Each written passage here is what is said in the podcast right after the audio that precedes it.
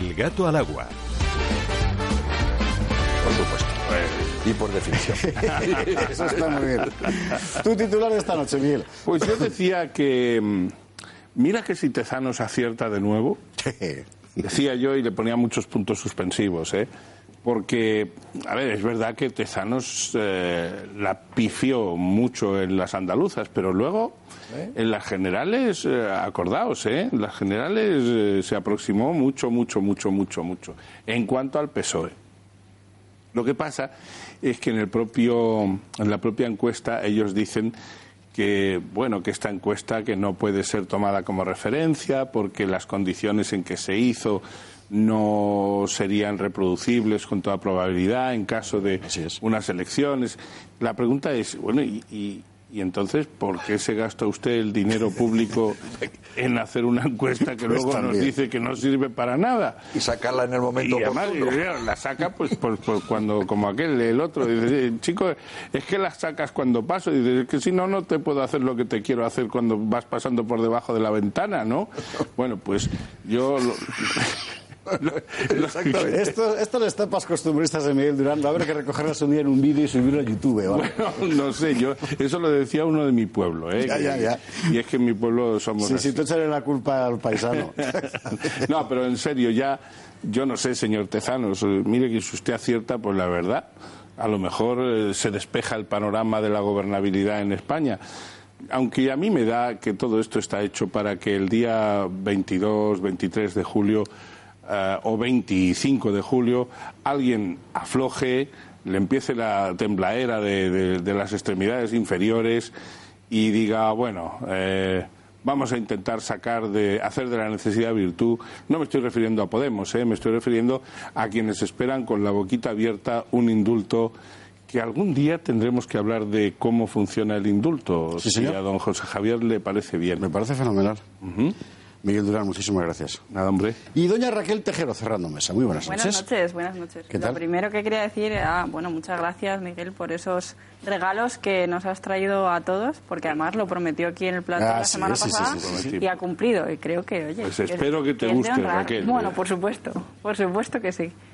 Y bueno, mi titular habla del tema más controvertido, quizá el más social, y es sobre el tema de la manada, que como a ti, Javier, me indigna bastante. Y bueno, mi titular es La manada solo interesa si sirve para llenar escaños y bolsillos.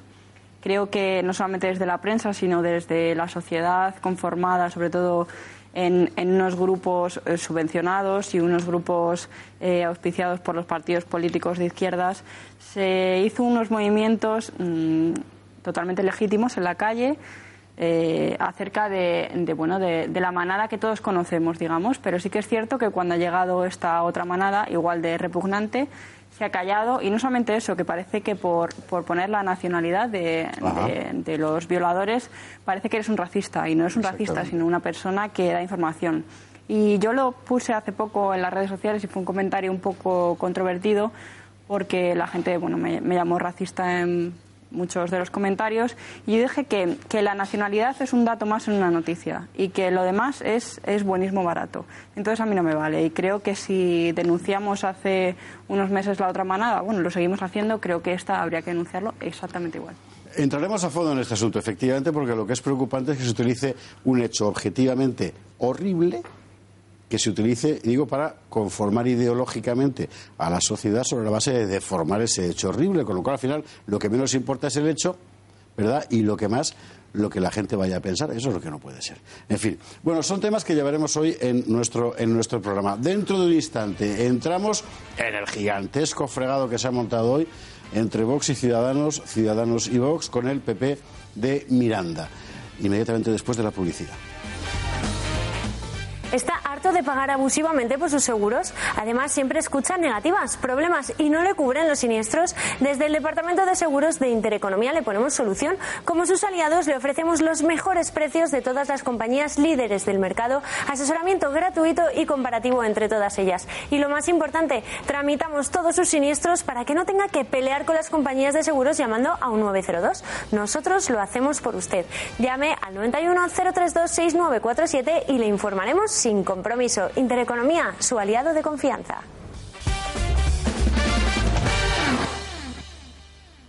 ¿Busca aumentar el valor de su dinero? ¿Quiere invertir en Bestinver, Magallanes, Advalor y Cobas, entre otras, desde un único fondo? EBN Banco le presenta el fondo de inversión Sin y con Valor, un fondo de fondos value de las mejores gestoras españolas, un producto comprometido con el éxito del cliente porque no tiene comisión de gestión fija. Más información en fondosiniconvalor.com o llame al 91 828 0911. Mercado de divisas, la actualidad del euro, el dólar, la libra y todo el mercado forex. Un programa presentado por Raúl Castillo. Elige tu propio camino en el mundo de la inversión. Mercado de divisas, los miércoles en Radio Intereconomía de dos y media a tres y media de la tarde. El ocio y el saber tienen un punto de encuentro genial que se llama Cuatro Dedos de Frente, conducido por Mone Hill todos los jueves de dos y media a tres y media de la tarde, aquí, en Radio Intereconomía. Aprende, diviértete, escucha y participa. Te esperamos. Radio Intereconomía. En cada momento la información económica y bursátil que le interesa. En todo momento, la información general que necesita.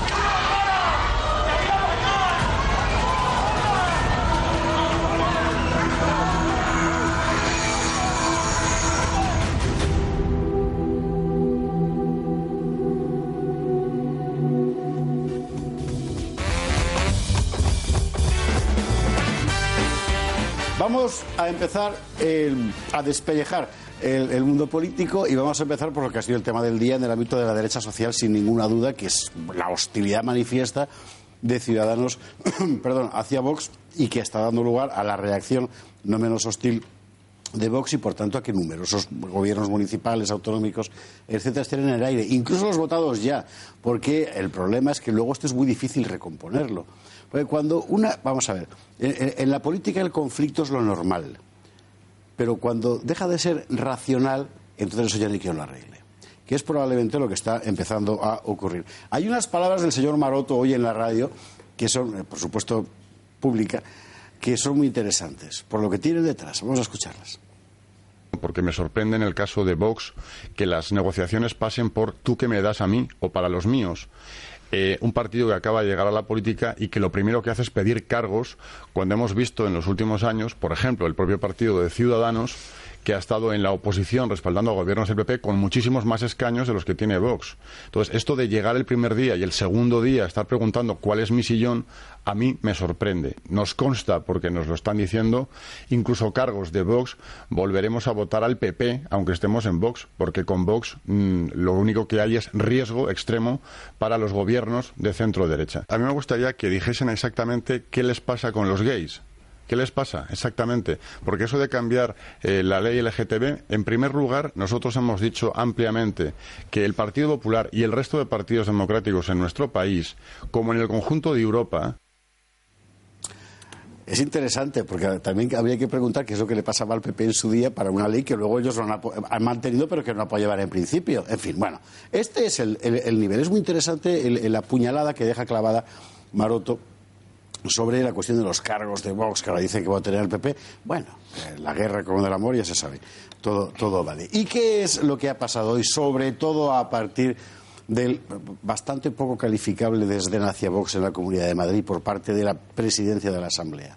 María Matos lo resume.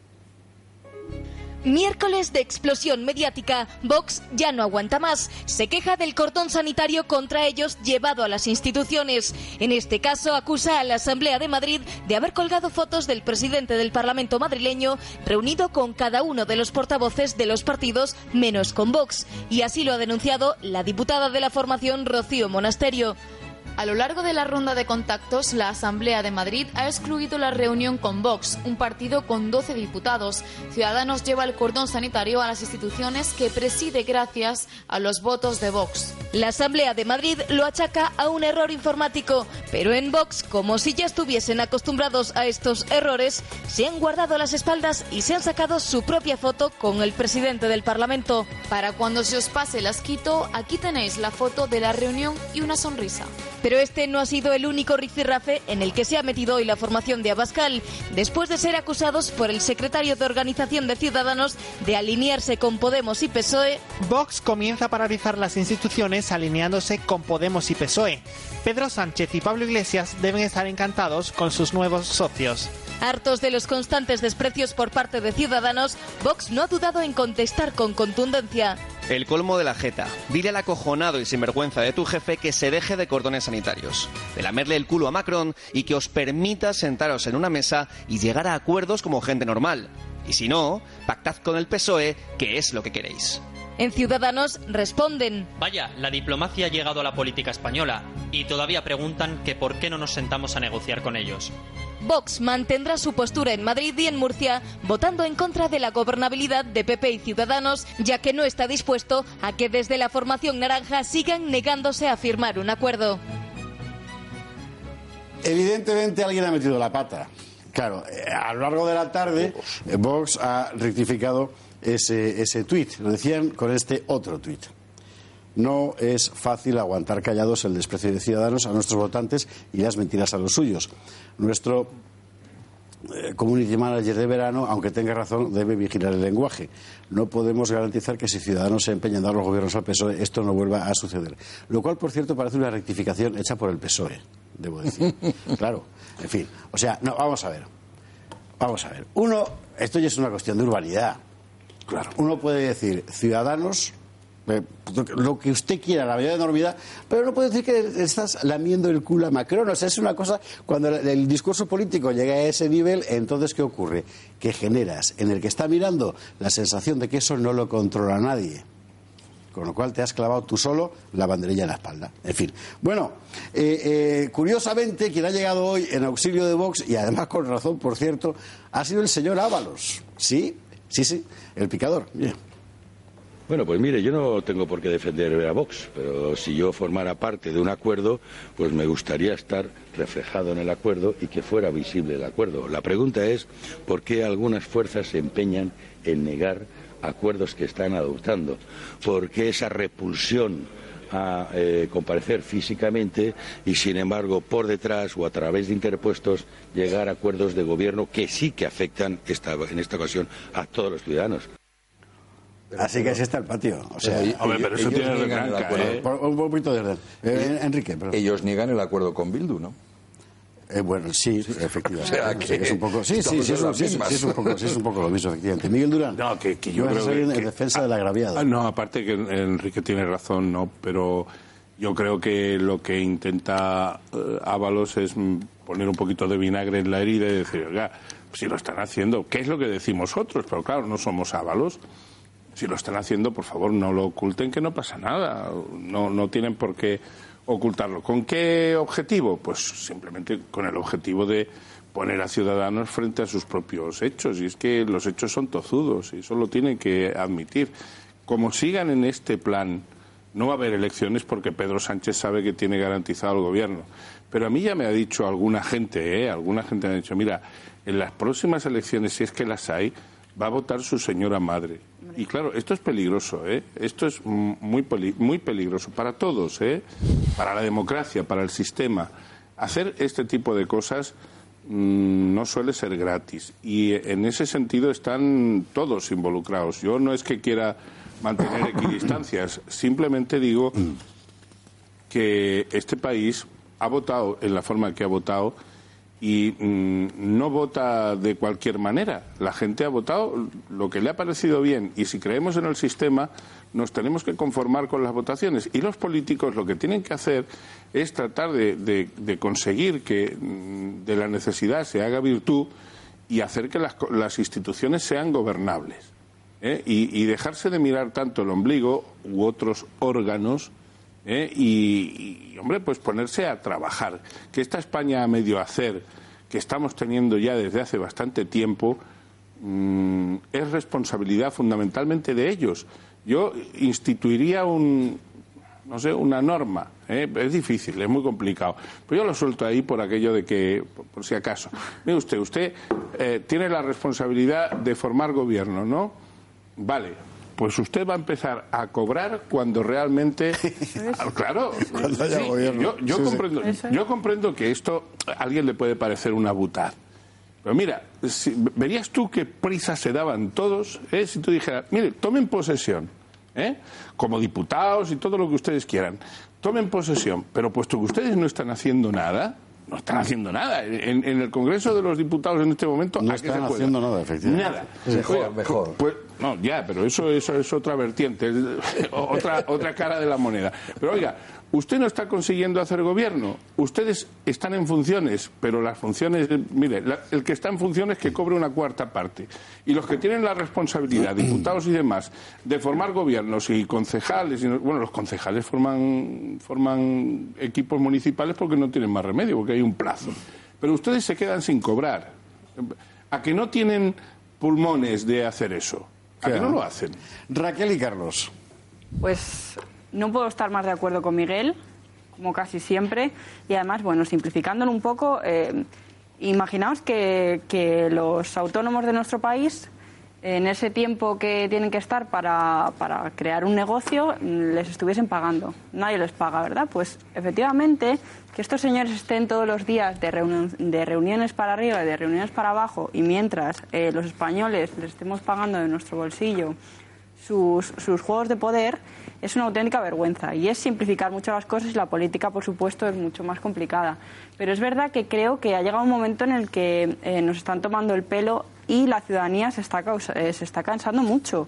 Porque si hubiese unas elecciones ahora mismo, mm, yo me pensaría muy mucho ir a votar. Porque sinceramente creo que todos los partidos, sin excepción, nos están vacilando, no- nos están tomando el pelo y- y nosotros nos hemos tomado la molestia de ir a votar después de, de pensar mucho en el partido, por lo menos yo, que me costó mucho decidir en estas elecciones, más que nunca, aunque no llevo muchas elecciones votadas, también hay que decirlo. Pero, bueno, yo lo digo. Por, por su juventud extrema, Lo digo, lo digo. otra cosa. Ya, ya, claro, lo claro, digo y es cierto, pero es verdad que, que me ha costado mucho, incluso siendo una persona que estoy todo el día escribiendo de política y hablando de política, es que no sabía a quién votar. Entonces, si hubiese otras elecciones, ojo, ojo, que no volviese otra vez el bipartidismo, porque la gente se está hartando de esta diversificación Pues sí, del voto que sí, no, que no nos está llevando de momento a nada. Está bien, pues eso, eso subraya mi tesis de que el bipartidismo en realidad no ha representado el voto popular, sino que lo ha neutralizado. Y gracias a eso el país está tranquilo. En fin, Carlos Esteban. Yo creo que todos hemos pensado alguna vez, bueno, no, alguna vez no, muchas veces, eh, en- de la misma manera de lo que han expresado Miguel y Raquel, ¿no? Es decir, lo que deberíamos hacer. El problema, el problema es ese de dejar a, a los políticos sin, sin sueldo, por ejemplo, es que quien decide esas cosas son precisamente los políticos. Con lo cual, bien, Sí, sí, entonces, sí, claro, es, claro. absolutamente, o sea, es, eh, hay que recordar eh, que, que eso que, que son una profesión, que son una casta profesional y por tanto el primer interés que tienen que cuidar es el propio. Y eso se nota en todos los detalles, por ejemplo, en lo que decía Raquel, que al final dices, no sabes con quién votar porque todos me engañan. Bueno, y entonces, ¿ahora qué? ¿Ahora qué viene? ¿no? En, cuanto a lo, en cuanto a lo de Vox eh, y esa metedura de pata terrible, yo tengo que decir dos cosas. La primera es que juzgamos muchísimo más al nuevo y muchísimo más duramente por ser de la derecha sociológica, como lo llamas tú, eh, que, mm, que si fuera de izquierdas, o una izquierda ya no digamos una izquierda radical, a la que le hemos oído cosas espectaculares, sí, sí, de poner los pelos de punta, de hablar de metralletas, de vuelvo de, como decía un concejal eh, de Más Madrid, o como se llama, no se llamaba, se llama ahora Madrid, eh, vuelvo de viaje de Turquía y todavía mm, está vivo Rajoy, cosas así de ese tenor, ¿no? Eh, y bueno, no- se lo perdonamos porque pensamos que eso en la izquierda no es tan grave.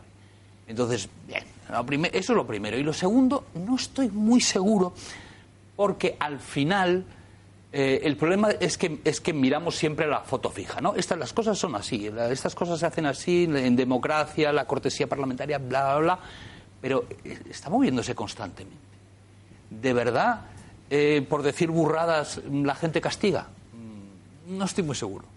Y un partido como Vox, que se presenta, mm, digamos, como novísimo, pues a lo mejor ser un poco macarra le viene bien. No lo sé, ¿eh? pero, pero a lo mejor sí. Desde luego lo que no le viene bien es que piense todo el mundo que es una externalización del, del PP, De que es una subcontrata del. PP. Eso sería lo peor de todo, mucho peor que ha permitido gobiernos de socialistas. Bueno, macho, eh, somos los que menos votos tenemos, con lo cual, si alguien lo ha permitido, no hemos sido nosotros. Vamos a dejar ahora a Vox, Vicente Sí, Montañez. Bueno, vamos a ver. eh, independientemente de que y a mí no me han gustado eh, determinados términos, creo que se deberían de haber suavizado, pero desde luego sí que comparto absolutamente el hartazgo eh, que hay en el partido por parte de la continuo desprecio del Partido Ciudadanos. Y voy a explicar por qué. Es decir, creo que la posición de Vox ha sido, hasta estos momentos, totalmente eh, del lado de los intereses generales. Lo demostramos en Andalucía. No quisieron ni hacerse la foto con nosotros, pero ahí estuvimos para sacar al gobierno socialista de las administraciones. Lo volvimos a demostrar cuando hubo que aprobar un presupuesto. Tampoco quisieron sentarse en un pacto a tres. Ellos decían que iban a pactar con los señores de- de- de- del Partido Popular y aún así nosotros hicimos un pacto que se ha visto tremendamente eh, ventajoso para sacar hacia adelante unos proyectos, o sea, unos presupuestos económicos que le dieran estabilidad, que es la estabilidad que necesita Andalucía. Creo que hemos, eh, a lo largo de estas, de esta de estas elecciones y de las negociaciones posteriores, creo que hemos adoptado un papel en todo momento buscando aquella posición que más defienda a nuestros votantes y, por supuesto, a los intereses generales de España, o lo que al menos consideramos nosotros que son. Y sistemáticamente hemos venido del desprecio. Pues llega un momento en el que a lo mejor las formas no son las más adecuadas, pero creo que ya está, ha llegado el momento de decir basta, porque hay cosas que no se pueden seguir consintiendo. Básicamente porque además Ciudadanos tiene gala que lo mismo que critica es lo mismo que hace y de lo que en ocasiones alardea. Con lo cual, bueno, a mí me parece, insisto, no gustándome excesivamente las formas, pero había que decirle hasta aquí. Sobre lo de que el tema de que los políticos no cobremos desde, desde el día que entremos, pues yo me sumaría también. No me parece, no me parece una mala idea.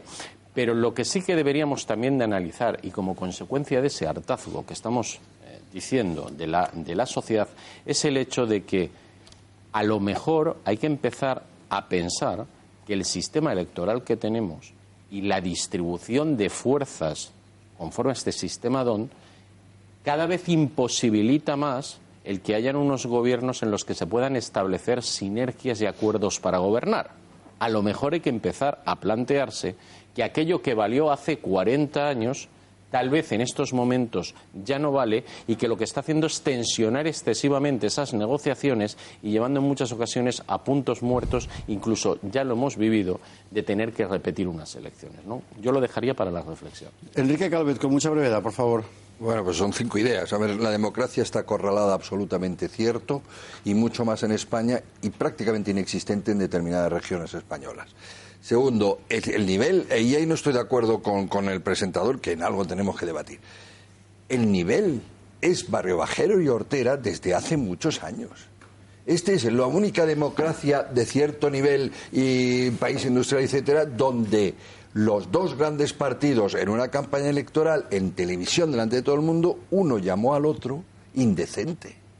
Eso es impensable. En Francia yo tengo, me ha dado por seguir, bueno, no tengo más remedio políticamente que seguir en, en Inglaterra, en Francia y tal, el debate. Eso es impensable. A un presidente del gobierno decirle, usted es una persona indecente en un debate televisivo formal. O sea, desde ahí, Taur de Mississippi, lo que sea. O sea, esto no es nuevo.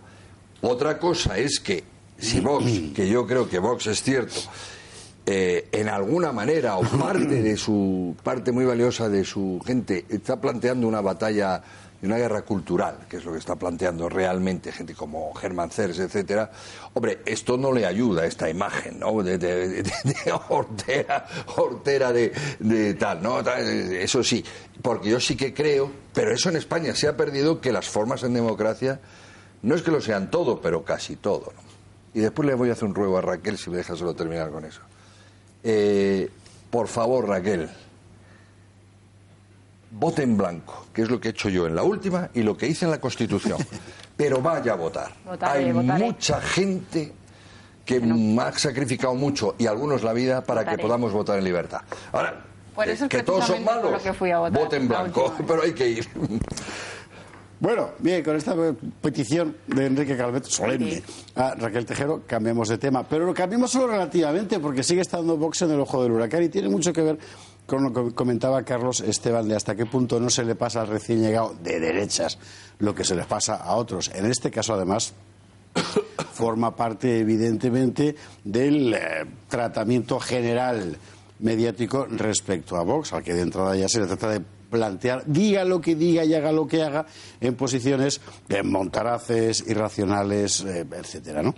¿De qué se trata? Se trata de la petición de Vox en la Comunidad Valenciana para que las subvenciones que reciben las organizaciones LGTB sean controladas y para que las personas de estas organizaciones que trabajan con niños muestren sus antecedentes. Claro, dicho así, dice, ah, persiga a los LGTB. Bueno, no, es que es, es decir, que se le aplique lo mismo que a todos los demás, que es precisamente la cuestión. Vamos a hablar de este asunto con la portavoz de Vox en las Cortes Valencianas, Ana Vega, que está aquí. Pero antes vamos a ver lo que ha dicho Ana Vega. Bien, pues desde el Grupo Parlamentario Vox en la Comunidad Valenciana hemos presentado un escrito de solicitud de información sobre las subvenciones que se conceden a los grupos LGTBI, a las asociaciones y colectivos LGTBI, simplemente para comprobar que la finalidad de esas subvenciones se está cumpliendo y para ver dónde va el dinero público y que se cumple con la finalidad de dichas subvenciones. Ana Vega, muy buenas noches. Buenas noches. ¿Qué tal? Bienvenida al Gato al Agua. Muchas gracias. Bueno, vaya follón que se ha liado con este con este asunto, sobre todo porque cuando uno veía el titular al día siguiente en la prensa en general en Valencia eh, eh, era eh, bueno discriminación, persecución a las organizaciones LG, LGTBI. Ahí, ahí, bueno, podemos ver la documentación solicitada, ¿no? que, que la tenemos ahí, ahí recogida. Antecedentes penales en actividades de menores, acreditación para impartir cursos o actividades, la indicación del método que se ha empleado según la ley, datos oficiales de violencia de hombres hacia mujeres y de mujeres hacia hombres. Esto es lo que pedía Vox en las Cortes, en las Cortes Valencianas. Eh, yo no sé si esto en Valencia es nuevo, pero a mí, que he hecho monitor de montaña mucho tiempo, los antecedentes penales cuando trabajas con menores, digamos que van de, van de suyo, van de oficio. Sí, claro. Los piden siempre en cualquier parte, en un campamento escolar, en un campamento de parroquia, en un, en fin, en Además es que es una ley del año 1996 modificada en 2015, con lo cual no sé de qué se extrañan ahora de que pidamos que se esté cumpliendo con un requisito legal que se viene pidiendo desde hace años para personas que trabajan con menores. No, no hacemos ningún tipo de discriminación, desde luego estamos cumpliendo que- pidiendo que se cumpla la legalidad vigente. Pedís, eh, eh, eh, fuera de este tipo de, de- asuntos, la cuestión de las subvenciones a las organizaciones LGTB. ¿Por qué?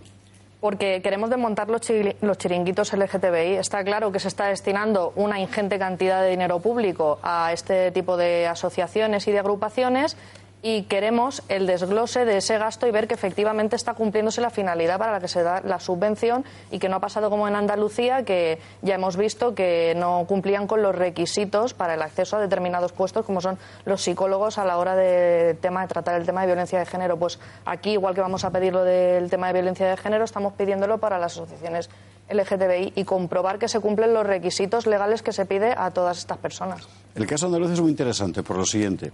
Vosotros vais y pedís, a ver, esta gente que trabaja con mujeres maltratadas, que acredite que está capacitada. La reacción casi universal de los medios de comunicación es, ah, lista negra de las personas que trabajan. con-". Cuando finalmente la Junta ofrece los datos y se verifica que efectivamente más de la mitad carecían de la titulación, De eso ya no se habla. nadie se entera. Se hace el silencio. Sí, pero algo tendréis que hacer. Los compañeros Es decir, de Andalucía si das una batalla que ganas y parece que la has perdido, hay un, hay un claro, problema. Ahí es donde entramos eh, a seguir peleando. El problema que hemos tenido hasta ahora ha sido el tema de los medios de comunicación y yo personalmente lo he sufrido en Cortes Valencianas viendo cómo nos decían por los pasillos que nos iban a dar el tiempo mínimo indispensable de publicidad a, a los parlamentarios de Vox porque no, no querían darnos bombo. Entonces, eh, ese veto mediático está provocando que no, no siga esa rueda para ahora demostrar que hemos conseguido eh, sacar a la luz toda esta, esta problemática en Andalucía que la queremos sacar en la comunidad valenciana porque también existe, existen chiringuitos de violencia de género igual que los LGTBI y si seguimos con el veto mediático pues costará un poco más llegar a, a los ciudadanos pero lo haremos. Yo no sé si tienes alguna pregunta para Navega. Imagino que Enrique Calvet sí, claro. Es, es un... Soy incontenible. no, porque incontinente. Que Pero tampoco hay que eh, simplificar, en mi opinión. Eh, así que lo voy a decir con toda delicadeza. Pero el problema no está solo en que pidáis cuentas, porque claro, ahí se mueven después. Sí, ya, es decir, si habéis descubierto eso en Andalucía, eh, aquí está don Miguel Durán, pero eso puede ser prevaricación, es decir, dar dinero a personas que no tienen la titulación, eh, público por supuesto, titulación requerida para ejercer. Eso es como pagarle a un maestro, a un alfabeto, o dar, pagarle como médico a una persona que no termina la titulación. ¿eh? Artículo O sea, 404 del Código Penal. o sea que eso, claro, eso ya echa para atrás. Pero lo otro que hace que, que no echa para atrás y os abre a vosotros una, una, una brecha eh, por donde van a entrar, evidentemente, es el tipo de eh, colectivos que elegís para hacer eso.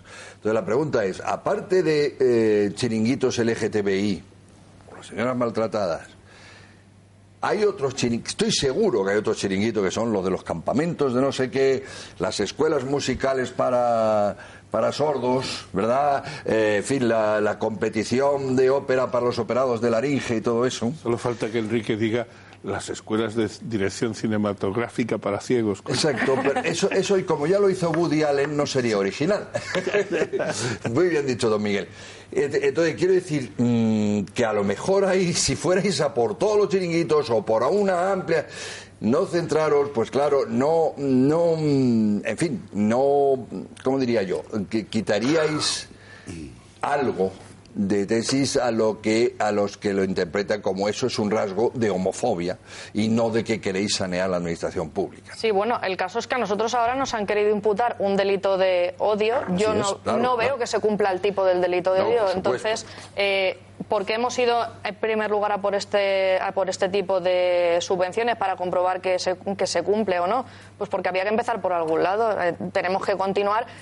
Sí que tengo que decir, ahora la, la actividad parlamentaria, en verano allí no hay nadie. No Ya, se claro. trabaja, no se hace nada. Somos prácticamente los únicos que nos encontramos ahora mismo trabajando en las Cortes Valencianas. Somos 10 personas y tenemos que abarcar muchísimo trabajo porque eh, el presupuesto de la Comunidad Valenciana es muy amplio y las subvenciones muy grandes y tenemos que ir desgranándolas poco a poco.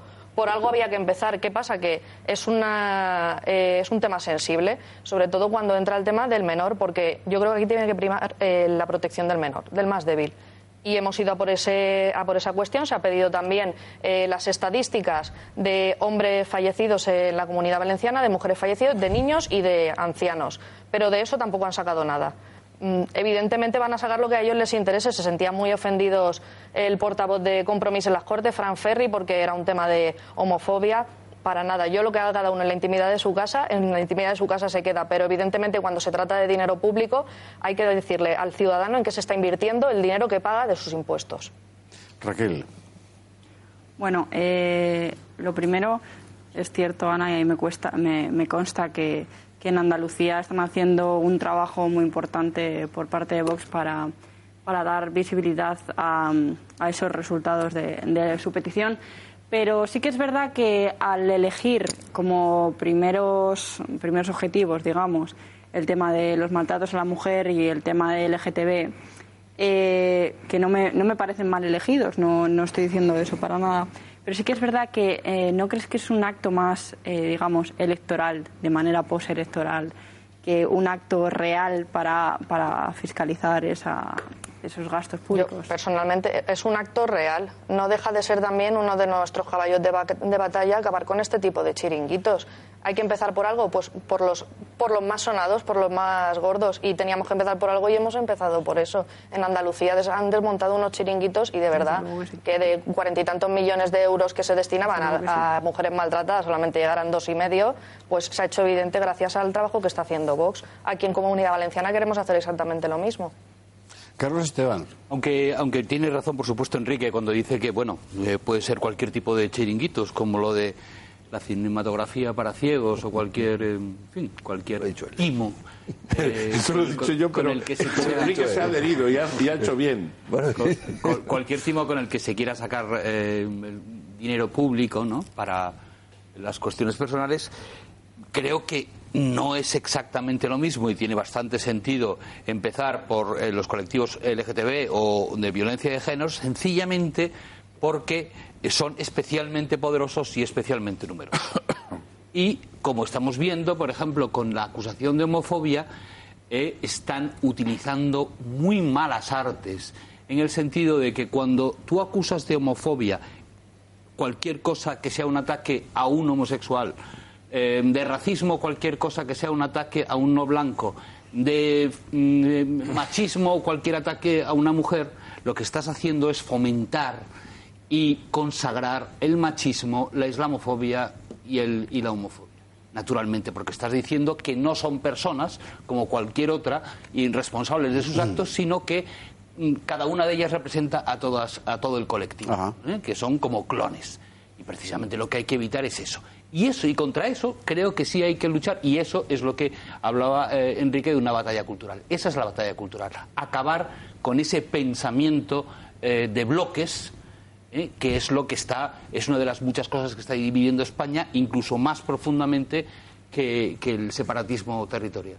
Sí, no, estoy totalmente de acuerdo. Es que nosotros tenemos compañeros de partido que son homosexuales. Yo tengo amigos personalmente que son homosexuales y que no están representados por ese colectivo, para nada. Por eso, pero es que no hay que caer en eso. Es decir, yo tengo amigos, es decir, es que aunque no tengas amigos, es decir, que es que Sí, no, pero se puede. eh, ya no- teni- no se teniéndolos- rubios. Es claro, Claro, pero ya Bueno, pues es teniéndolos que no son ellos los que se dirigen a mí me sí. dicen, es que a mí no me representan esos colectivos, tenéis que seguir trabajando Pero es para que hay que partir de eso, de que no tienen esa representatividad, representatividad es autodesignada. Enseguida voy a dejar la palabra a Miguel Durán y a, y a- y a- y a Vicente Montañez. Eh, eh, a Vicente Montañez, como es de Vox, pues eh, cuando, eh, ¿Qué va a decir? los de Vox siempre ser el último, claro, porque te quedaste en la marmita cuando eras pequeño, como Obélix, en, en- en los cuentos de Asterix. Pero hablando del tema cultural, yo quería hacer una pregunta a Ana Vega, que a mí como valenciano me interesa particularmente. Con el nuevo gobierno, con la nueva conformación del gobierno autonómico, eh, el proceso de catalanismo que se ha vivido en los últimos años, que por cierto empieza con el PP, pues que es así, en fin, eh, me temo que no va a parar, sino al contrario. Claro. Se acelera. Yo en el discurso de investidura ya lo dije. Todo esto empieza con la ley de plurilingüismo del Partido Popular en el año 2012. O sea, no se pueden ahora rasgar las, las vestiduras cuando les dije que Pero lo las, habían empezado. las Sí, investiduras las también, investiduras que eso es lo que estamos todos. Pero sí, porque han tenido cuatro años para sentar las bases de un proyecto para eh, catalanizar la comunidad valenciana y ahora tienen cuatro años para desarrollarlo. Pero yo digo aquí que mucho ojo porque llevan un compañero de, de gobierno muy peligroso que es Podemos y que ya ha demostrado que va a estar en un tira y afloja. No sé yo cómo va a acabar el pacto del Botanic esta vez porque ahora son tres y uno de ellos pide y pide y ellos van a tener que darle si quieren llegar a, a desarrollarlo. Pero creo que las políticas de Marzá se van a seguir desarrollando. que es el consejero de Educación. El consejero de Educación. eh, gravemente porque incrementa las horas de valenciano nuevamente en los colegios, eh, elimina la exención del valenciano. Yo soy de Alicante, en toda la zona de la Vega Baja eh, están exentos de, de estudiar el valenciano y ahora resulta que desde los tres años tiene, está impuesto el valenciano en la zona de la Vega Baja. Eh, en Torrevieja, por ejemplo, la población que hay de eh, rusos, ucranianos, es muy grande y aparte es que son, son gente que migra de Murcia. En- parece una, una soberana estupidez. Y luego que... No, no, no. Parece un atentado a derechos Sí, civiles. sí, es que además imp- impides, impides la libre circulación de profesionales entre comunidades autónomas, que eso es un problema muy grave. A los médicos, a los profesores se les exige la capacitación en valenciano, con lo cual un médico de Murcia, de Albacete, de Madrid, de Galicia, no puede venir a la comunidad valenciana porque no tiene plaza, porque no tiene el requisito en valenciano y se pierden profesionales por el camino. Miguel Durán. Pues yo, le- más que pregunta, le quería dar una idea a, a, nuestra eh, amiga Ana, porque mm, aparte de que creo que la, el apunte que han hecho Enrique y, por ordenar mis ideas, Enrique y Raquel, ¿no?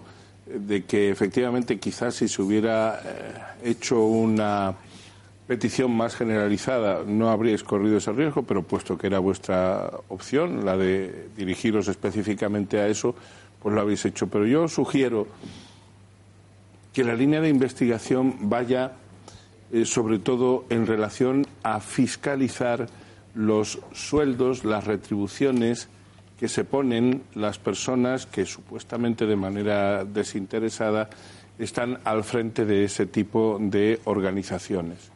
Porque sin duda lo sabrá que efectivamente tengan una retribución muy modesta y acorde con lo que realmente es ese fin mm, de actuación voluntaria, de no pretender lucro personal a base de grandes sueldos, pero a mí me consta, porque lo sé, que hay algunos casos en los que efectivamente eso se da. Y eso, como apuntaba Enrique hace un ratito, sí que roza claramente, por no decir que toca claramente la prevaricación. Porque, entre otras cosas, es una culpa, por lo menos invigilando, de quien gobierna y da esas subvenciones. Y yo creo que por ahí, eh, Ana, podríais encontrar una buena beta con la que después ilustrar a toda la ciudadanía, si los medios de comunicación no vendidos a ese tipo de cuestiones os dejan, para que nos demos cuenta de qué es lo que se está haciendo con el dinero. No, estoy totalmente de acuerdo. Lo que pasa es que llevamos dos meses trabajando en Cortes Valencianas, pues tenemos que empezar por una línea, hemos empezado por ahí, pero era, una de mis ideas es empezar a fiscalizar todas esas cuestiones, los sueldos que se ponen en estas asociaciones, pues eh, todas las cúpulas que se llevan el 80% de la subvención se la llevan ellos y luego no queda nada para realmente a quienes supuestamente están protegiendo. Mira, es que lo que, lo que se descubrió en, en Andalucía recientemente, que fue noticia, una, no me acuerdo si era para el fomento, una agencia para el fomento del turismo, tenía 24 millones de presupuesto. 18 eran gastos de personal. Era una agencia de, sí, sí, para, una, una fundación de fomento de la cultura. Uno, para el fomento de la cultura. Sí, sí, sí, efectivamente. Cinco eran para gastos generales, que naturalmente iban nuevamente al capítulo de los bolsillos de quienes están ahí. Y un milloncejo de, lo, de los 24, es decir, pues ni siquiera no llegaba al 5%, era pues para esas políticas que a saber cómo se hace. Esto es una puñetera. Es que dan ganas de decir, miren, les va a pagar impuestos aquí su señora mamá. que también los pagan, por cierto. También los pagan, ¿no? Pero, menudo son ellos. Pero son formas de hacer clientelismo. Si es que lo que subyace en todo este entramado es el clientelismo. es la PSOE en Andalucía, o ha sido, y es todo lo que, todo lo que está ahí detrás. Si yo doy dinero, esa gente a la que le doy dinero me vota. Y además, como es una especie de onda expansiva, consigue contaminar a todos sus alrededores para que también me voten. Es eso. Don Vicente Montaña. básicamente, además estamos un poco en la línea de lo que, de lo que estaba comentando don Miguel, y es el hecho de que en la, en la comunidad valenciana en concreto lo que ha pasado, y por eso no es casual lo del lobby LGTBI, por eso no es casual lo del tema de violencia de género, es que la, la consejería de la vicepresidenta, eh, Mónica Oltra, pues ha sido lo que ha multiplicado por tres el presupuesto en tan solo cuatro años. Entonces, hombre, ya llama la atención que además sea precisamente en estos temas. ¿Cuál es el proceder habitual? Y lo estaba describiendo don Miguel. Ellos lo que hacen es que crean un derecho. Básicamente, ¿sobre qué colectivos? Sobre estos dos que hablamos. Es que no hemos elegido estos dos porque sean, es porque al final es la parte más mollar. Porque siempre, si te tachan de homófobo te tratan de machista o de cualquier cosa de estas, ya parece que generan un revulsivo. Y lo que hay detrás no es ni más ni menos que toda una paraeta orquestada para montar el chiringuito, donde definen un derecho eso de una paraeta te ha quedado de un... Es muy valenciano. Es muy valenciano. Eh, es decir, donde definen el derecho, crean toda esa estructura, montan un observatorio, lo dotan presupuestariamente de una serie de ayudas y como carácter general en esa consejería os puedo garantizar que del dinero inicial de media acaba llevando en torno al 12% a la ayuda última y final. Es decir, con lo cual no se eligen arbitrariamente, es que es aquí donde está realmente la parte mollar y donde eh, bueno, pues está eh, yendo el dinero de los ciudadanos, que es lo que queremos poner de manifiesto. Se está yendo ahí al CIS, que luego le vamos a contar inmediatamente después de la publicidad lo que nos cuenta el CIS de Tezanos. Muy interesante no tanto por lo que cuenta como por lo que se deduce de lo que cuenta. Ana Vega, muchísimas gracias. Encantada, un placer. A ver si te vemos aquí un día como contertulia alguna vez que puedas venir, hombre. Por supuesto. ¿Eh? Gracias, mil. Ya le digo, enseguida a la vuelta de la publicidad vemos lo que nos ha contado Tezanos hoy en el CIS. ¿Eres empresa? ¿Buscas tarifas adaptadas a tus necesidades de consumo y soluciones eficientes para tu negocio? Aldro es la energía que estabas buscando. Aldro se encarga de hacer un estudio de los consumos e instalaciones de tu negocio y te aconseja sobre la tarifa y soluciones de eficiencia energética que necesitas para que empieces a ahorrar desde el primer día. No esperes más y benefíciate de las ventajas que te ofrece Aldro Energía llamando al 91 193 1600. Y si quieres, también tenemos grandes descuentos para las facturas de tu hogar. Busques lo que busques, Aldro es tu energía. Crecemos contigo. Empresa colaboradora del Grupo Intereconomía.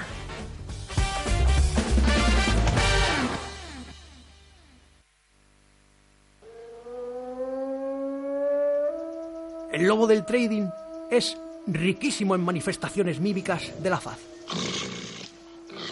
La exhibición de sus tremendas carteras le sirve para impresionar a los otros traders del grupo. No hay que olvidar que este animal es un cazador social. En los mercados, el lobo vive siempre en grupos. Conoce las diferentes formas de vida de la economía. Descubre las especies más agresivas.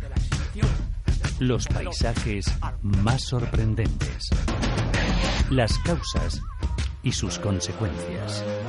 Radio Intereconomía. Te mostramos la economía en estado puro.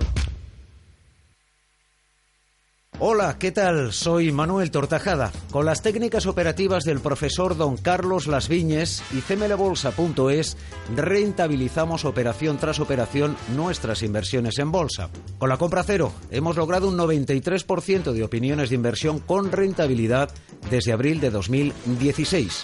Tenga claro que el mercado ayuda a los que saben lo que hacen, pero no perdona a los que no lo saben. Aprende a invertir cada lunes y miércoles a las 7 de la tarde con Don Carlos Las Viñes y cmlbolsa.es.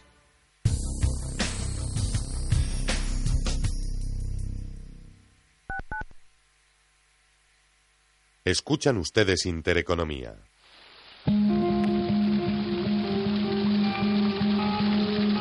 La fuente de la vida. Un viaje a través de los siglos y la historia de la humanidad. La Fuente de la Vida. De lunes a viernes, de 12 a 12 y media de la noche, aquí, en Radio Intereconomía. La Fuente de la Vida. Os esperamos.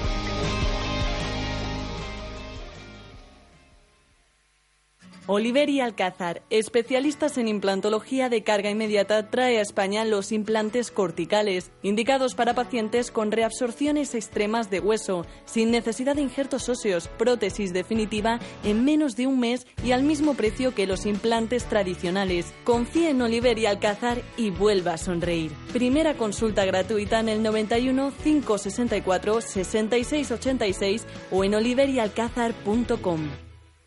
En Restaurante Bolívar estamos de aniversario. Ven a celebrar con nosotros nuestros 50 años contigo y disfruta de los sabores de nuestra tierra con un menú muy especial por tan solo 30 euros. No esperes más y únete a nuestra celebración reservando en restaurantebolívar.com o llamando al 914 45 12 74.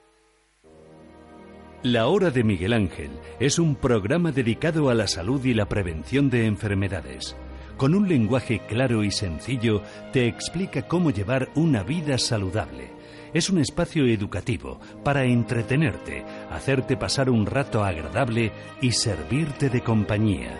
La hora de Miguel Ángel, todas las noches, de una y media a cinco de la madrugada, en Radio Intereconomía. Los mercados financieros, las bolsas más importantes, la información más clara, más precisa. Esto es Intereconomía.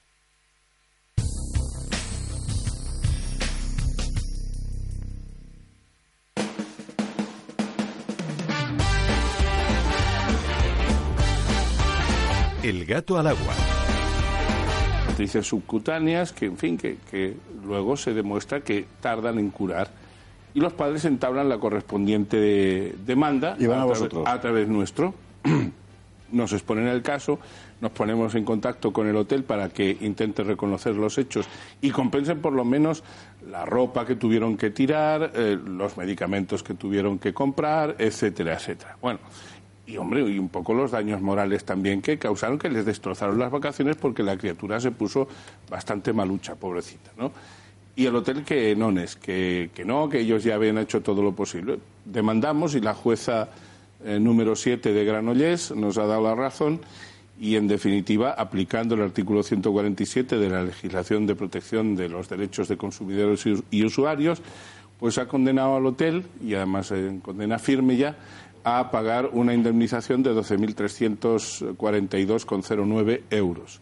Claro, mm, eh, contempla no solamente la responsabilidad que tiene el hotel, sino todas las indemnizaciones que corresponden. Hombre, eh, la gente que va de vacaciones, por favor, cerciórense de que todos sus derechos se respetan porque efectivamente la inmensa mayoría de hoteles españoles yo estoy convencido de que hacen eh, su trabajo adecuadamente. Tenemos los mejores de Europa con diferencia. Sin lugar a dudas, sin lugar a dudas, pero eh, aunque el mejor escribano eche un borrón, cuando el borrón se echa, lo mínimo que tiene que hacer el buen escribano es reconocerlo y recompensar a la gente por eh, el mal causado. Y en definitiva, lo, lo, importante es luchar por los derechos Así que es. uno tiene, ¿no? Miguel Durán. Muchísimas gracias. Ya sé, ya, ya- ya sé quién acudir si me pasa una cosa de. No, hombre, nosotros no es que seamos especialistas en chinches, somos especialistas en derecho. Es decir, en, en que si a alguien le ocurre algo por responsabilidad contractual o extracontractual, que también hay ese tipo de responsabilidad, pues si viene a nosotros, nosotros procuramos que el derecho les ampare. Es decir, ir al juez y decir, mire usted, no se avienen a darnos una satisfacción, pues decrétela usted que para eso le pagamos también a los jueces. Miguel Durán, muchísimas gracias. No. El CIS le contaba yo. El CIS le contaba yo. Vamos a ver, eh, datos muy sabrosos. María Matos, muy buenas noches. Muy buenas noches. Pues sí, tenemos nuevo CIS eh, correspondiente al mes de junio. Se realizó entre los días 11 1 y 11 en plena resaca por las elecciones europeas, municipales y autonómicas. Tiempo de ver los datos. Aunque antes de nada vamos a recordar primero los resultados reales que obtuvieron los partidos en los comicios del 28 de abril. El Partido Socialista obtuvo el respaldo del 28,7% de los españoles, Partido Popular 16,7%, tercera posición para Ciudadanos, como sabemos, con un 15,9%, Podemos con un escaso 14,3% y Vox con un 10%. Y vamos a compararlo ahora con los datos de esta nueva encuesta del CIS. Como decíamos, los socialistas seguirían siendo los más votados, pero atención, con una espectacular subida de más de 10 puntos a mayores, que conseguirían un 40% casi de los votos de los españoles. El Partido Popular, por su parte, cae hasta un 13,7% en intención de voto y ojo porque no se mantiene en segundo lugar e iría hasta una tercera posición detrás de Ciudadanos que consigue el sorpaso. Los naranjas de Albert Rivera conquistarían a un 15,8% de los españoles, una cifra casi igual a las anteriores elecciones. Y otro que también cae es Unidas Podemos, baja un punto y medio y Vox por su parte vería también su representación parlamentaria reducida a la mitad, de un 10% a un 5% se quedaría. Y este CIS también pone nota a nuestros dirigentes políticos. Los vamos a colocar por orden de mejor a peor valorado. Pedro Sánchez, Albert Rivera, Pablo Iglesias, Pablo Casado y Santiago Abascal. Como ven, el orden de puntuación no se corresponde al número de votos que después recibirán sus partidos. ¿Quieren saber quién aprueba? Pues vamos a verlo. Nadie llega al 5. Pedro Sánchez se queda a dos décimas con un 4,8. Albert Rivera tampoco, un punto menos, 3,8%. Tercera posición, Pablo Iglesias, 3,4, misma que recibe el dirigente del Partido Popular y el líder de Vox, Santiago Abascal, el peor valorado, con un 2,6%. Esto es la política, pero vayamos ahora a ver lo que dicen los ciudadanos de a pie. ¿Qué es lo que les preocupa? Pues lo que más, como siempre, el empleo, el paro, encabeza la lista de las inquietudes, a juicio de un 62,5%. Segundo lugar es para un 32% de los españoles que le preocupan pues los políticos, los partidos y la política en general, seguramente pues por estos momentos de tensión que estamos viviendo. Y le sigue de cerca a escasos siete puntos la corrupción con un 25,7% y otro 25 también les ponen nerviosos los problemas de índole económica. María, muchísimas gracias. son los datos. Las preocupaciones de los españoles, sí, la verdad, que, que desde luego no son las de Sánchez y compañía, en fin. Bueno, reacciones del mundo político. El Partido Popular, ¿qué dice esto? El CIS de Tezanos deja claro que sus datos deben valorarse como un reflejo del pasado, más que como un comportamiento futuro. Es verdad. Esperamos que Sánchez no intente utilizarlo para llevarlos a unas, llevarnos perdón, a unas nuevas elecciones ante su incapacidad para el acuerdo. Bueno, eso es verdad que, lo dice el propio, el propio, el, el propio CIS. Eso lo dice el propio CIS en su propio informe, la cuestión de que no es, como decir, de que es un reflejo del pasado, porque ha pasado de todo en este, en este, en este último, último mes. Pero eso le ¿Qué interesa dice Vox? Perdón. No, eso le- el pasado a estos efectos le inter- es lo que yo planteaba al principio. ¿Le interesa a alguien? Claro, es que la no cuestión. dinero en Eh, eso. Por eso de ahí la, la segunda observación del PP, efectivamente, de que mira tú por dónde sale ahora, ¿no? ¿Qué dice Ciudadanos? ¿Qué dice Vox? Vamos a verlo.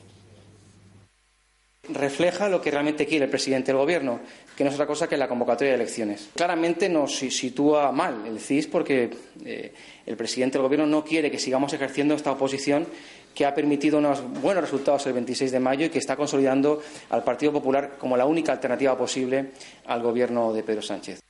Y no quiero saberlo ni tampoco Está bien que, que el señor Tesano siga, siga haciendo su- sus cocinas, pero no podemos darle credibilidad. Nosotros, como digo, vamos a seguir trabajando para ser la alternativa, porque incluso las encuestas del señor Sánchez nos dan ya como alternativa al sanchismo.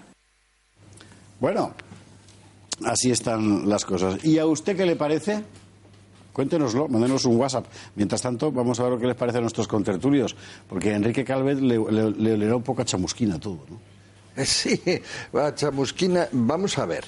Yo creo que lo que acierta es, en efecto, por lo que yo no descarto la posibilidad de nuevas elecciones, lo que ya acierta es en la senda ascendente del, del, del PSOE. Yo creo que, que eso sí, le, guste o no, yo creo que sí, porque bueno, la gente ya ha recuperado su imagen, se olvida de todo, se olvida de su corrupción, y, y parece, y se olvida sobre todo que eh, se entrega con suma facilidad al desguace de España, se, se olvida que habla de una nación de naciones. Eh, ya lo otro me lo creo menos. O sea, lo del sorpaso es curioso. eh, la tan poca caída de Podemos me la creo menos. Hay en eh, un, artículo de un conocido eh, sociólogo que se llama Kiko Llaneras que ha hecho una, un trabajo sobre una elaboración, eh, digamos, de, de, todas las encuestas que ha habido y no solo la del CIS y tal. Me parece más realista. Es decir, el PSOE sube, pero no tanto, no hay sorpaso todavía y, y, hombre, la pelota está en, bastante en el tejado. En todas también es verdad que sufre, que sufre Vox, ya que tenemos aquí representantes cosa que yo creo que también se podría, se podría comprender como el efecto post-sarampión. Pero eso prefiero que, que hablen ellos. La ahora, ahora, el problema es que esa división de España, fundamental, que yo creo que es de lo que nos estamos jugando, además lo dijo, pues, yo qué sé, el amigo del Pino Carlos Sotelo, en expansión, etcétera. Las elecciones lo que van a decidir es quién cree en una España, y yo diría una España de ciudadanos libres, unidos, iguales solidarios, y quién cree en su desguace de una u otra manera. Bueno, pues está ganando claramente la opción desguace, y eso es que hay que saberlo, porque con esos mimbres hay que hacer el cesto. Hay que explicar a la gente lo que supone el desguace. Eh, eh, sí, sí, y, y- y me parece además muy relevante observarlo porque da la impresión de que es algo que la mayor parte de la gente y desde luego de los votantes de izquierda prefiere simplemente no ver. O no- Es o decir es que no, que soy- esta es un exagerado, no- Bueno, pero- personal. pero- a ver, eh, por, por los de Miguel Carlos. otro alguien, alguien antes que yo, yo le cedo el, el turno. ¿eh? Pero bueno, a ver, si pese a todo yo eh, comparto también mucho el, el criterio de Enrique, ¿eh? Yo creo que el PSOE no, me, no pienso que vayan a ser 10 o 11 puntos. Ojo, todo se andará si se sigue por, por la senda por la que se transita. Pero sí, un- una subidita yo creo que sí, porque cuando se gobierna, aunque sea en funciones, y cuando se tiene el poder, pues si se sabe aprovechar, pues en ese caso eso acrece a, a- a la afluencia de votos de, de posiciones favorables a uno. Pero claro, la- el resto de partidos tendrá que hacerse una pregunta, que sería la pregunta lógica. Si pese a lo que le están cascando al señor Sánchez, que no es poco, ¿eh? porque acusarle de lo de Bildu, que es cierto por otra parte, eh, mm, descontar a futuro que puede ser autor del indulto a los independentistas, que yo creo que tiene muchos visos de verosimilitud. Pensar, La tesis. La tesis. Que eh, se le puede todo eso- sí, los los partidos que le critican todo eso tienen que hacerse una reflexión. Oye, si a pesar de todo eso este señor va eh, en auge, pues probablemente sea porque ese tipo de cosas hay una parte importante de la población española que no la compra, ¿no? Y una parte importante de los medios de comunicación que no que la cuentan. tampoco, tampoco Hombre, la cuentan, claro, ¿eh? claro, No, es no, que no, ahí es que- tenemos un problema Ya, ya, pero, pero sí, sí, pero yo oigo medios de comunicación que sí que cuentan eso. Y, y otros que no, sin duda. Yo, los que no, suelo ser más proclive a los que sí lo cuentan, porque cada uno pues consume ideológicamente lo, que, lo que cree más oportuno. Pero en definitiva, ojo, ojo, yo creo que hay poca autocrítica también en los partidos. Eso de... Si me permite, don Miguel, porque usted puede rematar como excelente abogado. Hoy ha habido una noticia, lo digo de cara a nuestros oyentes, si me permite. eh, Por favor. Hoy ha habido una noticia que para mí es de una importancia trascendental. Y es que la fiscal, la, eh, el fiscal, la fiscalía, perdón, la fiscalía ha acusado formalmente ante el Consejo General de Poder Judicial a la juez de Sí, sí. los ERES. Poco más o menos que por mm, prevaricar, en el sentido de decir, por dilatar voluntariamente y obstaculizar. Pero eso, eso es gravísimo, es gravísimo. Y está en la línea que usted dice. Pero- Sí, sí, Eso es muy grave, porque además, pero claro, Enrique, eso si nos permitiera un día, eh, es un tema muy complicado, ¿eh? Pero lo que ocurre con determinados procedimientos que son de mucho relumbrón y que eliminan en buena medida la, la imparcialidad objetiva, existen dos clases de imparcialidad, desde el- la objetiva y la subjetiva. Pues eso nos llevaría muy lejos, pero ocurre. En definitiva, No yo podemos ir tan lejos. No, no, no, no, nos tenemos que quedar más aquí. Yo me quedo aquí. ¿Hay autocrítica realmente en los partidos? Cuando los partidos analizan eh, la erosión que intentan causarle al contrario y se dan cuenta de que no hay tanta erosión, ¿no será que hay una cierta autocomplacencia en la línea que uno sigue? Pregunto, ¿eh? Pregunte. Y Carlos Esteban puede responder perfectamente a esa A mí pregunta. lo que me llama la atención, lo que más me ha llamado de todo el, de todo el cuadro del CIS, es eh, si tuviéramos una máquina del tiempo y fuéramos eh, al antiguo régimen y les explicáramos la democracia, ¿no? Es decir, vamos, el futuro a un- era un régimen en el que usted, la mayoría, el pueblo, elige a sus, a sus eh, representantes. Él podría pensar, bueno, esto puede ser un disparate o es fantástico o lo que sea, pero lo que nunca podrían pensar es que de los cinco tipos que, que han elegido el pueblo voluntariamente, ninguno aprueba. Es que todos están por debajo del 5. El que más está por debajo del 5. Entonces dices, ¿qué, qué está pasando? ¿Cómo es posible que de los cinco que han elegido libérrimamente el pueblo español, ninguno lo quiera realmente? Eso es lo que más me ha llamado la atención y lo que conecta un poco de lo que hablaba al principio Raquel cuando decía que es que cada vez le cuesta más votar porque es que realmente no me gusta ninguno. ¿no? Ra- Raquel, ¿qué ibas a decir algo? Bueno, eh, lo primero es que eh, un dato que, que no hemos comentado aquí y que quizá eh, vaya en torno a esto, pero un poco fuera, es el coste que tiene el CIS para todos los ciudadanos. Sí, sí, el dinero, el dinerete. Eso es, eso es. Y al final, ¿para qué nos sirve eh, tener estos datos? ¿Para que jueguen estos señores nuevamente en los despachos Sí, a encontrar, a encontrar puestos de poder y, y lo que más les convenga a ellos? Es, es que es algo que, que creo que, que el ciudadano tiene derecho a saber porque no se habla suficiente en los medios de- del coste y de la manipulación que hay. Tengo que decir que la última vez criticamos mucho a Tezanos, me incluyo a mí misma, y en tono me da culpa porque al final mm, acertó bastante. Acertó mucho, ¿eh? En las generales, en las generales. En las generales. Pero al final, de todas formas, Raquel, y y es lo que quería preguntarle a, a Vicente Montañez como damnificado. eh, eh, sí, porque es lo siguiente. es decir, eh, las, las encuestas están, eh, desde el punto de vista del hombre que tiene el poder, funcionan al mismo tiempo como eh, sondeos para eh, calibrar, para pulsar la opinión popular y al mismo tiempo como eh, inputs para Claro, crearla. eso es, porque ha salido hoy el Claro, entonces al- eh, de- de- de- me refería a Vicente como damnificado porque, claro, en las últimas, deliberadamente, Vox va quedando capitidisminuido. Y es, me siempre me resulta muy interesante que este tipo de, de- de- de conclusiones vengan a coincidir con las de la opinión mayoritaria. Claro. Vamos a ver, eh, si es que al final, eh, de entrada, yo, yo negaría un poco la mayor de lo que estáis comentando. Es decir, hombre, vamos a ver, que Tezano acertar en las últimas, eh, si, si hacemos todos los CIS, para uno que acertó, la gran mayoría de ellos pues estaba bastante desenfocadito, ¿no? Es decir, y dicho esto, esto tiene indudablemente un posicionamiento marcado y que pretende conseguir determinada finalidad. ¿Qué credibilidad le doy yo a los datos de Vox o a los datos del Partido Popular? Hombre, si analizamos esto desde este punto de vista, este país se acaba de volver directamente todo de izquierdas.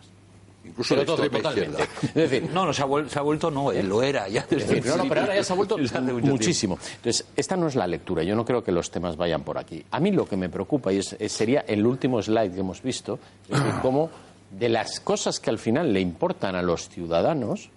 Y esto va un poco eh, eh, a colación de lo que estabais comentando antes, al final se ha hablado muy poco y se sigue hablando muy poco. De la parte económica, de la parte de... No, se ha hablado nada prácticamente en este periodo. Y yo creo que esto es lo que hace que se esté despegando ese concepto eh, de la clase política, de las necesidades reales que tiene el pueblo. ¿no? Enseguida, perdona Miguel, que hemos de seguir que- quema- quemando, quemando etapas porque hay más material en la actualidad y uno de ellos, inevitablemente, es la epístola de Pablo a los monclovitas, la carta que Pablo Iglesias ha publicado en, eh, la ha hecho pública, en fin, La Vanguardia, ofreciendo sus condiciones a Pedro Sánchez para eh, seguir eh, acariciando ese gobierno de coalición, de cooperación, de cohabitación o como usted lo quiera llamar. Irene Eraso nos lo cuenta. Pablo Iglesias pone la pelota en el tejado de Pedro Sánchez. El tiempo corre y el presidente del gobierno en funciones continúa rechazando un gobierno de cooperación con Podemos si eso implica ceder ministerios. Por eso, el líder morado le lanza un órdago público a través de una carta publicada en La Vanguardia. Pedro Sánchez me ha dicho todas las veces que hemos hablado durante el mes de junio que apostaría por un gobierno de coalición con nosotros si sus diputados y los nuestros sumaran mayoría absoluta en el Congreso. Iglesias tira de estrategia y ofrece al PSOE apoyarle para que gobierne en solitario, pero eso sí, tras intentar antes un gobierno juntos. Si se verifica la hipótesis del PSOE y la investidura no sale adelante tras presentar un acuerdo integral de gobierno de coalición, nosotros nos comprometemos a revisar nuestra posición.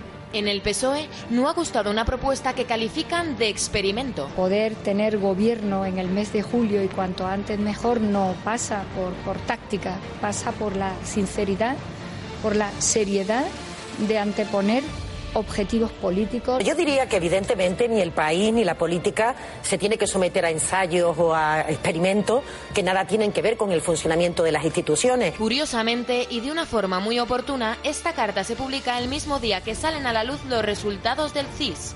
Podemos se desplomaría a costa del PSOE, que consagraría su liderazgo como primera fuerza política. Aún así, la ministra de Educación rebaja la euforia por estos datos y también contesta a Podemos. La intención, obviamente, del presidente del Gobierno en funciones es trabajar con los resultados obtenidos el 28 de abril.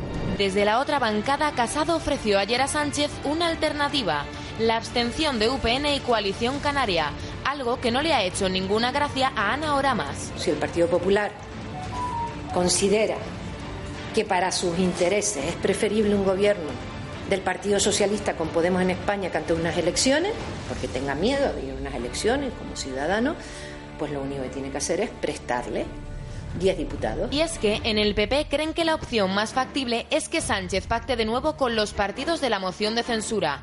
Así lo apuntó anoche su secretario general en El Gato al Agua. Tengo la total convicción de que Pedro Sánchez ya tiene a sus socios favoritos, a sus socios de la moción de censura.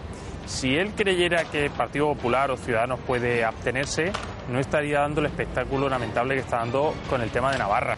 Yo creo que el mayor embajador que ha tenido siempre Esquerra Republicana, el PDCAT, eh, incluso me atrevería a decir los partidos nacionalistas, es el señor Sánchez. Un baile de poderes que lejos de acercar posturas antepone intereses propios.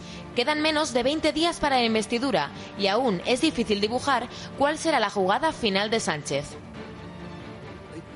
Aquí se abren apuestas, pero de todas formas el tablero, eh, la que lo tiene es María Matos. María, buenas noches otra vez. O- Buenas noches otra vez. Pues ya sabemos que en cuanto se fijaron las fechas para la investidura, el próximo día 22 de este mes, inmediatamente también se fijó la fecha de unas hipotéticas elecciones que serían el 10 de noviembre. Si no se consiguiese investir a un presidente, vamos a hacer las sumas y las restas de los apoyos que tiene Pedro Sánchez en estos momentos. Como saben, en primera votación el candidato tendría que conseguir al menos 176 escaños, uno más que la mitad de la Cámara, y eso es prácticamente imposible sin el apoyo de Ciudadanos. Por lo tanto, vamos a fijarnos directamente en la segunda votación que se celebraría el día 25 de julio. Aquí el candidato solamente necesitaría obtener más síes que no es. Más votos a favor que en contra. Vamos a rellenar la casilla de los partidos que sabemos claramente que votarán no. Partido Popular, en coalición le sumamos esos dos escaños de coalición Canarias, Ciudadanos, Vox y Navarra Suma. A favor del Partido Socialista, pues vamos a suponer que en estos 20 días que faltan, Unidas Podemos llega a un acuerdo de investidura y vota sí por Sánchez. Le sumamos también los escaños de Compromís y del Partido Regionalista Cántabro, que ya se han mostrado a favor. Y en la abstención vamos a situar a los independentistas, a Esquerra Republicana, también a Junts per Catalunya, al PNV y a EH Bildu. En la abstención, eh, como decimos, a Esquerra le quitamos un escaño, el de Oriol Junqueras, y también a Junts per Cat le quitamos los tres escaños de los políticos presos. Los resultados a favor, como vemos, eh, son, si sumamos, si hacemos la suma, son 167 y en contra nos da 151, aunque esta opción también sería posible incluso si Esquerra llegase a abstenerse. Vamos a hacer la prueba. Si Esquerra se abstiene y se vota, no, perdón, la suma también daría 165, es decir, el sí sigue siendo más fuerte que el no y Pedro Sánchez en estos momentos podría seguir siendo investido siempre y cuando fuese en segunda votación. Por lo tanto, en resumen, lo más importante sería el voto del sí de Unidas Podemos y la otra clave sería si Esquerra se abstiene o no. María Matos, muchísimas gracias. Vaya encaje de bolillos y de farolillos. Decía aquí, gracias mil María, decía la semana pasada aquí José Ramón García Hernández que, la, que la, desde su punto de vista lo que iba a pasar era exactamente eso, es decir, una investidura en segunda votación. Yo os pregunto, con, pidiendo una respuesta rápida, abrimos apuestas. ¿Sale a la primera, sale a la segunda o no sale? Sale a la segunda. Eh, Yo creo que Enrique, sale a la segunda. Raquel cree que será la segunda. Enrique. Yo también. Eh, a Carlos Rocío le da lo mismo. No, no, no, Que claro, habías sí, no, puesto no, sí, cara de- Yo también creo que será la segunda, efectivamente. ¿Y, y, y- y- y tú cómo lo ves? Yo creo que también. Y ahora la cuestión es la siguiente. ¿De quién será tributario? Porque Será no es lo mismo tributario- el tributario del PNV y Esquerra, por ejemplo, que es el eh. tributario de Podemos y otros. Es decir, cuando uno negocia eh, votos positivos y negocia abstenciones, lo que tendrá que dilucidarse es qué precio tiene el voto positivo y qué precio tiene la abstención. En definitiva, depende de cómo se lo negocien por ahí o cómo se lo trajinen. Si se negocia eso para un resultado muy concreto, que es salir o no como presidente, el resultado es el mismo y las contraprestaciones serán las que a cada cual corresponda o las que cada cual pida. Lo, lo importante será después ver en esa mm, eh, asimetría geométrica o geometría asimétrica o geometría variable que tenga que hacer Pedro Sánchez, pues qué es lo que hay. A mí me gustaría plantear como debate ¿eh? algo que no es nuevo. Eh, ¿Qué pasaría si, por ejemplo, qué hubiera pasado si, por ejemplo, Pablo Casado o Albert Rivera o incluso, ¿por qué no?, eh, Vox le hubiera dicho a Pedro Sánchez, a toda la ciudadanía, mire usted, a fin de que mm, eh, no tenga usted que recurrir a fulanito, menganito y no sé qué, yo le Esto, digo, esto es lo que yo le pido. yo, yo le pido Pero- exactamente Sí, esto y usted lista. cuenta con unos diputados los que necesite así para mí. Y luego otra cosa. Claro, esto de pensar que tienen que ser los demás los que muevan ficha, es que Pedro Sánchez eh, está en una actitud de, de dejarse hacer y es como que él mm, solamente tiene que amenazar con el fantasma de unas elecciones para que la gente se le vaya Así es. cuadrando. Vamos a ver. Eh, eh, mm, Enrique, Raquel, Carlos, eh, con brevedad, por favor. ¿Cómo lo, cómo lo veis? Eh, dentro de a lo mejor lo que decía don Miguel, vamos a ver. Ha, ha habido una, una- una frase que ahí del, eh, del representante del Partido Popular que a mí me parece que es la clave de todo esto. Dice, No, sí, y sí. A ver, va a resultar, poco más o menos decir, va a resultar que el mayor apoyo, el mayor soporte y la, eh, en fin, y, incluso la complicidad con los partidos nacionalistas y con, eh, pero incluido PNV, etcétera, va, va a resultar que es el señor Sánchez. Pero vamos a ver, vamos a ver.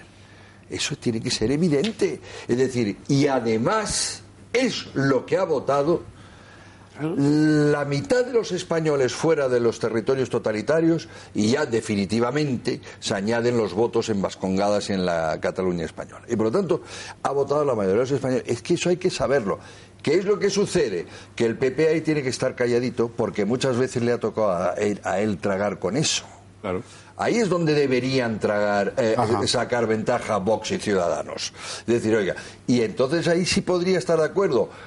No sé tanto por Vox, porque tiene una batalla cultural detrás, es más, pero por Ciudadanos haberle dicho, oye, mira, 155 ya no sirve para nada, pero ley de salvación nacional, recuperación de competencias y tres cosas más, y te apoyo. Carlos.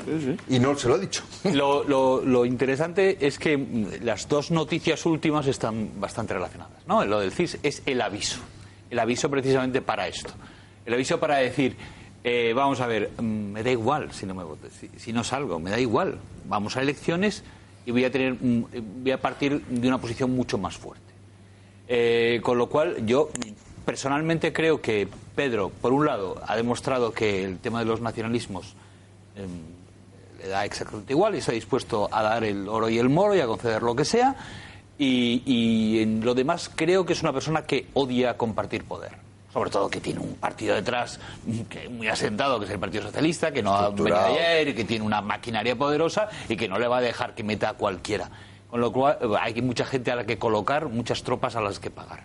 Con lo cual, no creo que deje entrar a, a- a, eh, Podemos, Podemos, porque además eh, lo tiene cogido completamente. Es decir, lo de la carta esta de, de Pablo es un, es un señorito, por favor, deme algo. Porque es que realmente no tiene que darle absolutamente, y no debe, además, porque debe de ir a destruirlo, lógicamente, porque es el que le quita votos. ¿no? Raquel Vicente, con rapidez, por favor, que querría hablar del, del IBI de la Iglesia. Vale, un- yo no tardo nada. Eh, respecto a la Carta de Iglesias, que bueno, eh, fíjate lo importante que ha sido esta carta para Podemos, que la ha llegado a poner, digamos, abriendo su página web. No la había cambiado desde las elecciones, se había cambiado simplemente para poner ese artículo de la vanguardia y un montón de diseños con las frases propias de- del propio Pablo Iglesias. Y en ese artículo dice una cosa eh, muy interesante eh, y es que Sánchez no, no ha hecho propuestas reales a, los partidos, que es una cosa que han repetido mucho el resto también de, formaciones, y además les ha dicho que, bueno, que, que no pueden eh, cogobernar con ellos porque porque resulta que, que el resto, a lo mejor, de fuerzas no estarían de acuerdo. Es decir, eh, Sánchez le ha hecho un poco de iglesia lo de vente conmigo, pero no me den la mano para que no nos vean tan juntos. Sí, sí, eso se repite. Eso es. Entonces Iglesias, que no tiene otra, porque además está viendo cómo está perdiendo poder en todos los territorios, pues se agarrará un clavo ardiendo, ya lo ha dicho, lo ha dicho claramente, y en la segunda votación, pues apoyará al presidente. Sí, yo por ser muy breve, porque ya, ya, ya empecé con el titular abordando este tema, yo creo que, y a modo de resumen, tendremos presidente, muy probablemente sí, tendremos también ministros, pero no vamos a tener gobierno. No vamos a tener gobierno porque con esa configuración y con el talante de este señor va a ser terminantemente imposible que salgan unos presupuestos hacia adelante y sin unos presupuestos donde se reflejen todas esas políticas y se cuantifiquen, no hay gobierno. Con lo cual, insisto, tendremos presidente, pero no habrá gobierno. Vicente, muchísimas gracias. Bueno, una de las razones por las que eh, ese gobierno va a ser poco viable, y aquí llevamos meses diciéndolo, es la cuestión presupuestaria. ¿Por qué? Porque al final nuestra ¿cómo decir? flexibilidad está muy limitada y está muy limitada por Bruselas. Por eso es tan importante lo que le venimos contando de los cargos europeos, que yo sé que el 50% de la audiencia oye hablar Bruselas-Estrasburgo y cambia de canal, pero no es fundamental, porque sus pensiones van a depender de eso, por ejemplo. Sus pensiones, sus pensiones van a depender de esa, de esa, de esa cuestión. ¿Qué ha pasado? Tenemos ya al presidente del Parlamento y vamos a contarlo. Miguel Gutiérrez nos lo cuenta. Onorevole Sassoli, 345 voti.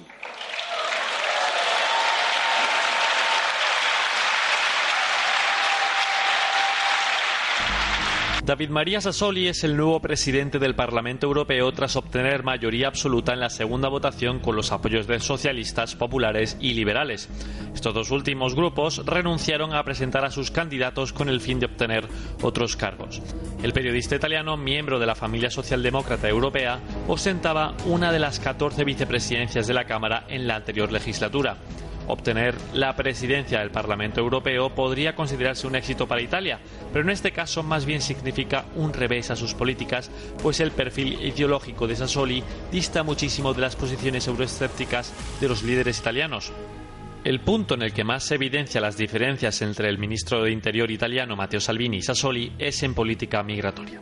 En cuanto al resto del reparto de poder en la Unión Europea, el Partido Popular Europeo, primera fuerza en las pasadas elecciones, se ha hecho con la presidencia de la Comisión Europea, que será dirigida por la ministra de Defensa alemana, Ursula von der Leyen, si consigue el aval del Parlamento. También ha conseguido el Banco Central Europeo, que será presidido por la francesa Christine Lagarde, actual directora del Fondo Monetario Internacional. Una gran victoria no solo para el Partido Popular Europeo, sino también para Alemania y Francia, que colocan a uno de los suyos en los puestos más relevantes de la Unión Europea. El grupo de socialistas y demócratas europeo, que fue el segundo partido más votado, no ha salido muy bien parado en los acuerdos a pesar del resultado electoral. Solo ha conseguido repetir en el puesto de alto representante para la política exterior con el ministro de Exteriores en funciones español, Josep Borrell, si la Eurocámara le ratifica. Mire, lo- los hearings en el Parlamento Europeo no son una formalidad. Son un examen que hace el Parlamento Europeo a las capacidades y conocimiento de los candidatos y no sería la... Yo he visto rechazar a candidatos en el Parlamento Europeo. A pesar de la presidencia de David Sassoli en el Parlamento Europeo, el gran parapalo para los socialdemócratas ha sido la no elección de Franz Timmermans como líder de la Comisión Europea, a pesar de los pactos de la conservadora Merkel en el G20, que fueron rechazados por el Partido Popular Europeo. El grupo de la Alianza de Demócratas y Liberales, que quedó en tercera posición, ostentará el Consejo Europeo, en la persona de Charles Michel, primer ministro de Bélgica en funciones. La tercera familia europea, cuyas negociaciones han sido dirigidas por Macron, se ha aprovechado de la no mayoría absoluta de populares y socialdemócratas para arañar un buen puesto. No sé, Bueno, no- no ahora nos va a contar Enrique Calvet, que por así decir se acaba de licenciar de Samili lo que, lo que, lo que, allí, lo que allí se ha cocido. Pero hay un dato importante que es de justicia subrayar, contra lo que decía, por cierto, ayer un amigo espectador que mandó un par de WhatsApp furibundos. Eh, lo de Borrell no es en absoluto una buena noticia para el separatismo catalán. Usted puede estar más o menos de acuerdo con la forma tibia que tiene Borrell de expresar su sentimiento español, pero desde luego una buena noticia para el separatismo catalán no lo, es. Y hoy efectivamente la Asamblea Nacional de Cataluña lo ha dejado ver con claridad.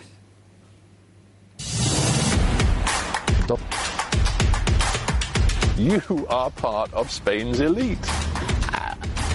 What's bad with that? Es una sociedad herida y hay que sanarla. Pero antes de cerrar las heridas hay que desinfectarlas. Quan el veig em recorda mossèn Rafael, que era el capellà del meu poble. Era exactament la mateixa arquitectura física i mental. A nation. Stop it. If we continue like this, I stop this interview. Tiene muy poca historia detrás. Nacieron a la independencia prácticamente sin historia. Lo único que habían hecho era matar a cuatro indios. Bueno, tenía razón, que usted que le diga en esto, en esto último. Ahora este es el vídeo anti-Borrell que ha sacado la ANC. Para empezar ya la campañita, ¿no? Para empezar ya la campañita. En fin, por partes, Enrique, ¿cómo ves la, la configuración general? La configuración general la veo flojita, como ya he dicho al principio. Eh, hay que darles opción, como no, pero vamos, el, eh, ahí hay- cada cargo tiene su categoría. Los dos principales, los dos principales son sin duda alguna lo de la comisión.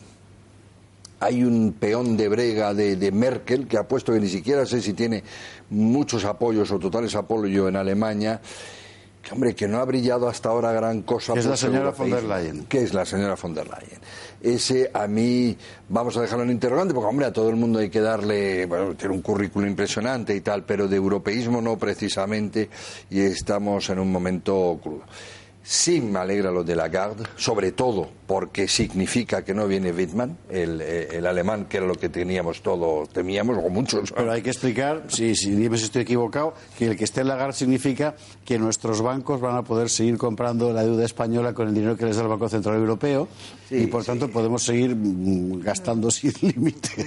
No, no, Exagero, es una buena exagero. economista, ya se ha visto cómo ha llevado el fondo, tiene sensibilidad política, no es una talibán de la ortodoxia de nada y, hombre, no estará sola, ¿eh? Va a estar- estará con su... estará hasta De guindos, está de de guindos, guindos. por ejemplo, pero yo creo que tiene experiencia y la fineza y la categoría y, y el empaque para, para ahí intentar salvar al euro.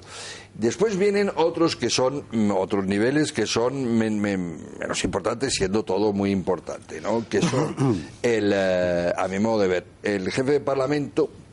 Jefe de Parlamento, la verdad es que lo han. El, el Parlamento ha perdido mucha calidad, lo siento mucho, y, y han elegido a una per- persona que de entrada, hombre, se va a tener, se va a tener que hacer respetar, pero que no, que no es nadie. No, no está- Que no es no- nadie. no- muy simpático, Gianni, muy hábil, muy hábil. No está Chani ni mucho menos, ni Schulz, ni los que fueron, vamos, pero ni Borrell, que lo fue, ni todo eso, ¿no? Eh, ahí va. Y entonces eso está en la línea, eso es, es un poco desdemocratización de Europa, porque lo único que había re- más democrático era el Parlamento y ahora va a pintar menos porque depende mucho de la fuerza de carácter y del, de- del Parlamento. Y después, a ese nivel se puede poner lo de Borrell, que es un puesto más político, no muy ejecutivo, porque claro, y que quieren las naciones muchas veces para arreglar sus cosas, a ver si no, no se arregla una que fue la inglesa que precedió a Mogherini, Mogherini pero italiano.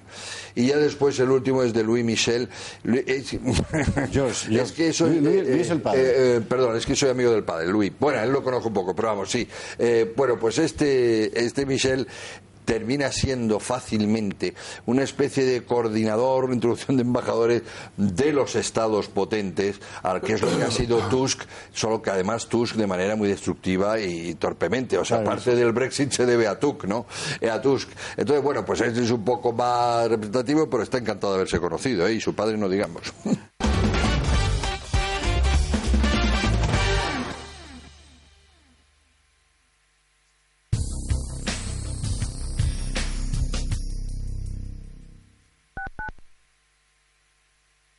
Desde 2002, el restaurante Asador y Yumbe ofrece lo mejor de la cocina vasca en Madrid. La selección cuidada de los productos desde su origen y el trato cercano son señas de identidad de nuestro restaurante. En Iyumbe apostamos por una cocina en la que priman los sabores, basada en el producto de temporada y que mima al máximo la calidad de sus platos. Estamos en Madrid, en Paseo de la Castellana 172, en el 91 867 5902 y en La Moraleja, en Avenida de Bruselas 9, en el 91 490 1096. Restaurante Asador y Yumbe. Si quieres ser el invitado de honor en la tertulia donde el ocio y el saber toman café juntos, acompáñanos, escucha y participa en Cuatro Dedos de Frente con Mone Gil, todos los jueves de dos y media a tres y media de la tarde aquí, en Radio Intereconomía. Te esperamos.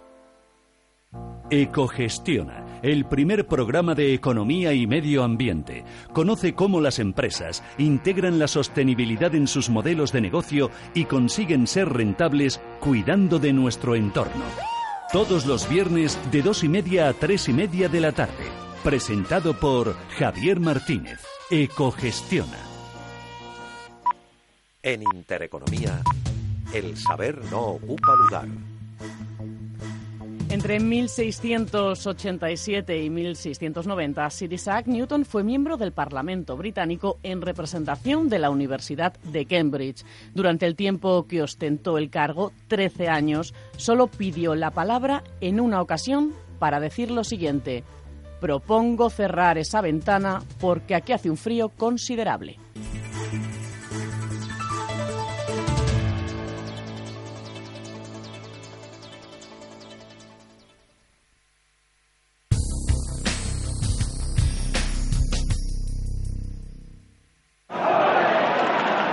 Esa tendencia negativa que tenía este toro por nombre bravío Tras el castigo en banderillas se ha tornado al alza y ahora se mueve por este coso abarrotado de público, recuperado de esa crisis tras aquel... Conoce las diferentes formas de vida de la economía.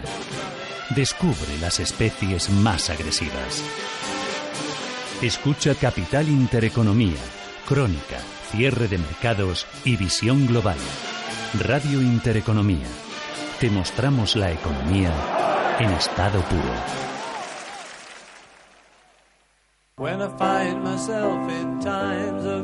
En Radio Intereconomía, los domingos, de 8 a 9 y media de la mañana, Inolvidables, las canciones de tu vida, con Rocío Gómez Tortosa. En la radio se dicen cosas que no se pueden olvidar. Ten el boli preparado para apuntarlas. Inolvidables, las canciones de tu vida.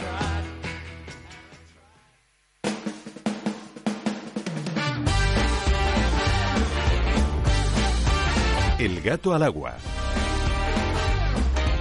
Tú estás atacando usted a lo tu pasa- país. no. Tú estás atacando a tu país. No tiene usted ningún tipo de vergüenza. Una niña de Oye, 10 perdona, años... sinvergüenza eres tú. Eh, eh, eh. A mí no me llames No, no. sinvergüenza, ¿eh? A mí no me insultes, No, yo no le insulto, yo no A mí no me insultes porque me cago en tu puta madre, ¿eh? Vale, eso es el A ver, independentismo. a ver, no tiene ver, vergüenza. no, Eh, sí. Déjale, déjale. No tiene vergüenza. No tiene vergüenza. no tiene vergüenza. No, pero si yo no voy a pelearme. Tú eres un cerdo, hombre. No, usted sí que es un cerdo. Usted sí que es un cerdo. Una, Una niña, rapiñera. una niña de 10 años. Una rapiñera. Una niña de 10 años. Una rapiñera. Una niña de Buscando 10 aquí años. lío. Vete a la mierda, hombre. Una niña de Vete 10 a trabajar. años. No tiene vergüenza. Vete a trabajar. Es lo que hago. No tiene usted vergüenza. Vete a trabajar, hombre. Ahí lo Aquí a tenemos. tocar los cojones.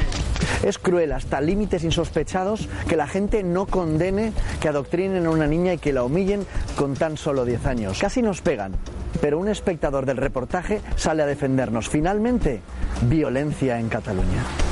Si hay un testigo... está haciendo su trabajo este hombre. Estoy haendo mi trabajo y, y usted me está escracheando. Perdona, me ha insultado. Ándale, hombre, te ha insultado, ándale. Sois valientes con los niños de 10 años. Grábalo tú, hombre, grábalo tú, que se Y con los niños de 10 años. Porque yo no me voy a pegar. Yo hago mi trabajo. Debes tener hijas ni nietas, ¿no? Porque te da igual, te da igual. Si te lo hubieran hecho a ti, hubiera sido distinto. Mira, mira.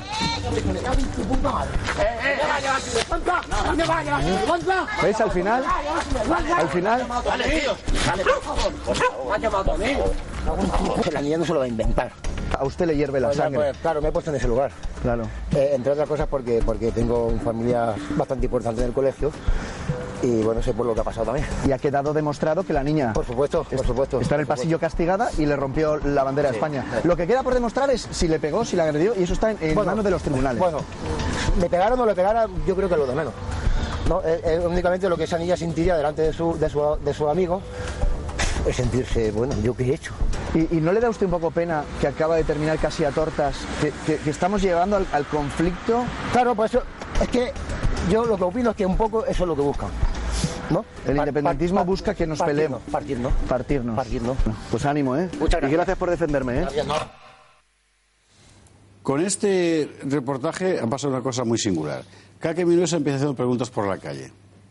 Y ahí, por lo está al principio, gente que opina por una cosa, que otra y tal, cuentan, bueno, bien, vale. La cosa se va calentando. Hay una conversación que se calienta y luego son transeúntes los que se calientan unos a otros. Bueno, lo que nos ha parecido particularmente importante de este, de este, de este eh, vídeo que nos mandaba hoy Kake Minuesa es el, extra- el- estado extremadamente combustible de todo lo que ocurre en Cataluña. Y no olvidemos una cuestión fundamental. Al final lo que estamos hablando es de que una niña en España eh, la castigan por pintar una bandera de España en su colegio. Bueno, en fin, o sea, es lo que hay. Ya. Es lo que hay. Es lo que hay, eso es lo que hay. Eh, cuestión distinta. eh, si de lo que se trataba ahí en ese reportaje de Caque era demostrar que Cataluña, a poco que le eh, metas el delito... La verdad es que no, Miguel, porque es que en realidad Kake no trataba de demostrar nada. Es decir, es que ha salido así. Ya, pero mira, yo, sinceramente, yo no he visto el vídeo, yo solo lo Ya. he oído, ¿no? Entonces las imágenes yo me las pierdo, ¿no? Estoy opinando diríamos que O sea, al estás 50 hablando de oídas. Estoy hablando de oídas, estoy opinando al 50%. Quiero decir, cuando tú vas a hacer una encuesta y preguntas, pues al final, si la pregunta la llevas em, a dar tu opinión y la opinión además la das de una manera eh, más que incisiva, eh, digamos, provocativa, al final eso es fácil de lograr. Allí en Cataluña yo me voy ahora y empiezo a decir que la bandera estelada no sé qué o no sé cuántas y eso, yo lo hago así o los otros hacen lo otro y lo hacen de una determinada forma y allí se lía, se lía, eso es así. Y eso Caque lo ha puesto bien de manifiesto. Es decir, si va alguien en ese plan, lo logra. Pero además lo logra con enorme facilidad. Y si luego vamos a la raíz de la cuestión, ¿quién tiene la culpa de eso? Evidentemente, de este episodio en particular, alguien podrá decir que caque, pero de lo que subyace sociológicamente ahí, políticamente ahí, tienen la culpa todos los que de atrás, y eso lo hemos dicho muchas veces, y yo por Ah, sí, eso no eso, me voy a repetir, han llevado a Cataluña, a nuestra Cataluña, a la Cataluña que debía ser un, motor primordial de España, la han, la han llevado a ser en este momento casi casi una región fallida, porque esos del gobierno de Cataluña sí que no merecerían cobrar, porque no hacen nada. Los parlamentarios catalanes, no, es que no hacen nada. No me digas eso, Miguel. Sí, son cómplices de eso. No, ya, pero no, pero ya- yo me refiero a que no hacen nada desde el punto de vista, Enrique, de, legislar para el pueblo, es decir, de hacer Pero por política. supuesto que no. No, no, para pero eso si son golpistas, Claro, secesionistas. claro, claro, pero si es que, claro, nos vamos a la deriva que yo no quería ir. Ya, yo lo único ya. que digo es que en Cataluña, cualquiera que lleve una, una cerillita, prende.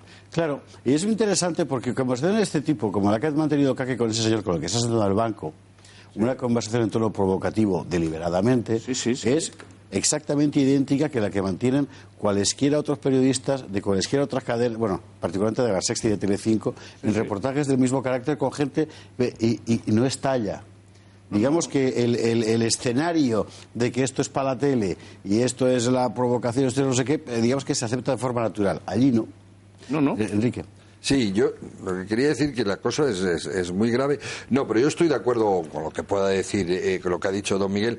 Eh, lo que pasa es que yo no me voy a centrar en, además, a- acá que lo llevé a, a- acompañando además al verbo Adeyes y tal, al Parlamento, o sea, o sea, que él tiene su manera de hacer las cosas. No me voy a centrar en el cómo ni en esta anécdota, es decir, sí en la esencia. Y la esencia es que eso no es de una región fallida.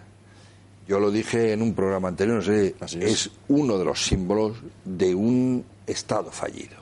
O sea, eso no puede pasar si se considera que hay un Estado de Derecho, si se considera que hay una alta inspección nacional, si se considera que hay unas, eh, un, un- ¿cómo diría yo?, unas estructuras institucionales que funcionan. Y una cosa con la que no estoy de acuerdo con Caque, no es que el independentismo, no, el secesionismo quiera generar violencia. El secesionismo quiere amedrentar y oprimir. Y para eso utiliza violencia. Y romperle a una niña eso en el patio, etcétera, es violencia. Y poner lazos amarillos que son apología del golpismo en el, eh, en el Parlamento catalán es violencia. Y, claro, lo que no pueden evitar es que la gente no se deje hacer hasta el final. Están muy oprimidos, pero algunos reaccionan. Seguro que queréis opinar más sobre este asunto, pero os ruego que lo guardéis para el final, para la contraportada del gato, para ese último momento, porque hemos de, de cambiar de tema, porque es que no quiero que se me acabe el programa sin contarlo con calma, que es la cuestión de la manada de Manresa. Recuerda usted, la manada, Pamplona, exhibición pública de los repugnantes violadores, pues hemos conocido hasta la casa donde vivía el prenda. Bien, vale. Manada de, mm, de, de- de- de Manresa no ha sido nada de nadie. Se reúne gente, se ocultan sus identidades y, por supuesto, eh, la Fiscalía también pide abuso en lugar de. Perdona, eh, sí, exacto, abuso, Abuso, en lugar de agresión. Bueno, eh, eh, y la doble vara de medir mediática, que es muy escandalosa. Cristina Ramos lo resume. Los Mossos intentan contener a este hombre. Es el tío de la víctima de la manada de Manresa. Otra manada más en la que seis hombres sudamericanos están acusados de haber violado a una niña de tan solo 14 años en una caseta abandonada durante un botellón en octubre de 2016. Por ello, desde primera hora de la mañana, familiares de la víctima mostraban su descontento con la decisión del fiscal tras calificar los hechos ocurridos como abusos y no como agresión sexual. Unas penas que oscilan entre los 10 y los 12 años de cárcel, las máximas dentro de esa calificación. Sin embargo, esta es una condena que podría cambiar la Fiscalía si lo considera oportuno cuando sea el turno de la declaración por parte de la víctima y los testigos. Mañana se reanudará el juicio y los familiares de la víctima han dicho que volverán a la carga porque no van a parar hasta que no haya justicia. Sobre la cuestión específicamente jurídica del abuso, la agresión, etcétera, ya creo que bueno, nosotros no somos quien para entrar porque para eso hay un tribunal. Ahora bien, sobre la proyección mediática del suceso y la forma en la que se tratan unas cosas y otras no, me parece que sí que hay que decir, en fin, unas cuantas palabras y Raquel Tejero les decía además desde el principio. Sí, eh, he empezado el programa con este tema porque creo que es muy importante que, reflexionemos sobre esto y me parece totalmente indignante que en una sociedad como, como la nuestra eh, se haya incluso señalado a los jueces cuando eh, hubo todo el asunto de la manada, la manada que todos conocemos, la del Prenda, eh, y donde nadie se escandalizó porque dijésemos que uno era guardia civil y demás datos personales de, por supuesto, yo como periodista también hubiese puesto que es un guardia civil porque creo que es un dato totalmente relevante, como también lo es cuando son extranjeros. ¿Por qué tenemos que callarnos y decir y no decir que un violador es extranjero? ¿Por qué? Porque suena mal, porque no les interesa a las señoritas del 8M. ¿Por qué razón? Esta mañana yo por curiosidad me he metido en el Twitter del 8M, que como todos sabéis eh, son las organizadoras de, de la manifestación de, del Día de la Mujer, del 8 de marzo. Aquellas que no dejaron, por ejemplo, acudir a las funcionarias de prisiones porque formaban parte del sistema capitalista y heteropatriarcal y no sé cuántas cosas más. Esas mismas eh, han decidido callarse ante este tema y viendo a este hombre totalmente desesperado, totalmente desesperado y sin ningún tipo de espacio mediático y sin ningún tipo de apoyo, porque yo no he visto allí ninguna feminista que estuviese apoyando a esta chica a la que han violado estos violadores que son extranjeros, se vuelvo a decir. Una niña de 14 años. Se puede decir perfectamente. Entonces, eh, la pregunta, mi pregunta va encaminada de por qué. ¿Por qué las feministas no salen a defender estas cosas? Ya no digamos cuando hay un ataque eh, directo a una, a una política que es de que, bueno que es de derechas, que por supuesto nunca van a salir a defenderla, pero una niña volvemos a lo mismo. O sea, ¿qué, qué, qué tipo de, de sociedad y qué tipo de feminismo eh, se está desarrollando en nuestra, en nuestra sociedad que mm, divide a las mujeres por buenas o malas o la que me conviene defender o la que no me conviene defender. Yo como mujer de verdad que me indigno y me enfado, efectivamente. víctimas. Eso es, las mujeres víctimas. Me, me, enfado por esto, porque nos intenten tratar como, como, un, como una parte de, de exclusión social, como en algunos sitios que, que, que, te dan subvenciones por contratar mujeres y, y, bueno, unas barbaridades que nos están haciendo a la mujer que a mí como mujer que, que, que trabajo todos los días, que, que, intento esforzarme, igual que lo hacen mis compañeros y que no he tenido ningún problema, por suerte, por ser mujer, me gustaría que ese feminismo que, que tanto, que tanto bombo se le está dando en, en, las redes sociales, en los medios de comunicación y en todos esos sitios, eh, tuviese el valor de plantarse allí y decir os apoyo, me da igual que los violadores sean extranjeros o que este caso no tenga eh, este, este lío mediático. Sobre esta cuestión de la, ¿cómo decir?, de la presión de la corrección política sobre la transformación de la realidad en los medios, lleva años reflexionando y escribiendo, y usted seguro que lo ha leído, Carlos Esteban. Vamos a ver, aquí hay dos cosas. En primer lugar, yo creo que, que nosotros que presumimos de ser una generación especialmente compasiva, la más compasiva que ha existido nunca, que nos da penita todo y tal. Sin embargo, yo creo sinceramente que somos la más desalmada. Hasta tal punto de que esto, el, la, pena que nos daba la chica de, la manada célebre, o Ailán, el niño en la playa, o cualquiera de estos eh, iconos mediáticos, son eso, iconos. Es decir, no los vemos como algo real, como una persona real. El, el, el tío sí que lo veía como una sí. persona real y era el que iba a, a, matarse. Lo demás, esa pena, esa indignación de la que en el 8M presumían y gritaban y no, el- es mentira, es falso, es exclusivamente ideológica. ¿Qué es lo que pasa? ¿Por qué si hay una ideología tan centrada en la protección de la mujer, que eh, considera al hombre eh, prácticamente a todo él un violador en, en potencia, por qué no aprovecha también estos, estos otros eh, casos, que además son bastante abundantes? Por una razón muy sencilla, porque en realidad la cuestión no es la mujer. Igual que en los grupos LGTBI no es el, el gay. Igual que en los grupos de defensa de los inmigrantes no es el inmigrante. Es en todos los casos la izquierda. La izquierda lo hemos visto en el caso del, desfile gay, por ejemplo, eh, cuando han em, pegado y impedido em, participar a los, a los representantes de, de Ciudadanos con la ilusión que les hacía a los pobres. Y, y porque sencillamente, porque sencillamente, no- eh, no- oye, es que esto no va de- realmente de gays, esto va de izquierda. Y como va de izquierda y en, el, y en, el, en esa coalición de tribus que, en la que se ha convertido la izquierda moderna están eh, los islamistas, curiosamente, curiosísimamente, entonces esto ya no vale. Esa es la verdadera razón. Es decir, la gran pregunta de por qué no se... Pues muy sencillo, porque Sí, el objetivo no es la musulmanes en el caso de Villajoyosa, en este caso Exacto, son inmigrantes hispanoamericanos exacto, porque lo que nos fundamentalmente. indigna no es la mujer. una categoría que es víctima, no puedes convertirla en culpable. Exacto, es la transversal. ¿Cómo se llama? Los inmigrantes. ¿no? En este caso Y, concreto. a- y a claro. saber si son sudamericanos y no españoles, porque muchos tienen la doble nacionalidad. ¿eh? Bueno, claro, eso es otro A saber, no lo sé, pero no lo sé. Bueno, pausa para la publi. A la vuelta, y que si me- luego me echan la bronca. A la vuelta, lo del IBI. ¿Quién, quién no paga IBI en España? ¿La Iglesia? Bueno, y, y alguien más, que le va a sorprender. Volvemos de inmediato. Hola amigos, esta semana vamos a ver y a vivir cómo está el independentismo catalán desde dentro. Cuando digo desde dentro, te hablo desde dentro de la cárcel. Tres días. Como si fueras eh, un peligro para la sociedad. Sí, sí. Porque los- Incomunicado Incomunicado. y sucio, sin lavarme.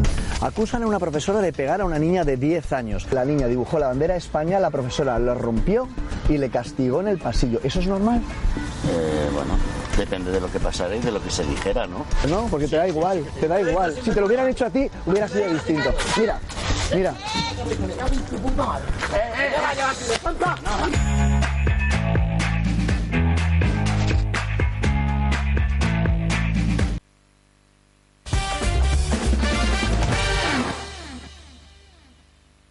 Ahora con viajes el corte inglés, ven a vivir lo auténtico. El Paraguay más original te está esperando. Una experiencia en la que se mezclan cultura y naturaleza en una combinación perfecta. Asunción, Filadelfia, Encarnación o Chaco Central te están esperando. ¿A qué esperas para descubrirlo? Ven y vive el genuino Paraguay por 2.250 euros, con 11 días y 8 noches para disfrutar sin prisas. Vuelos, tasas y traslados incluidos.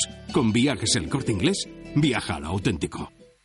Ecogestiona, el primer programa de economía y medio ambiente. Conoce cómo las empresas integran la sostenibilidad en sus modelos de negocio y consiguen ser rentables cuidando de nuestro entorno. Todos los viernes de dos y media a tres y media de la tarde. Presentado por Javier Martínez. Ecogestiona.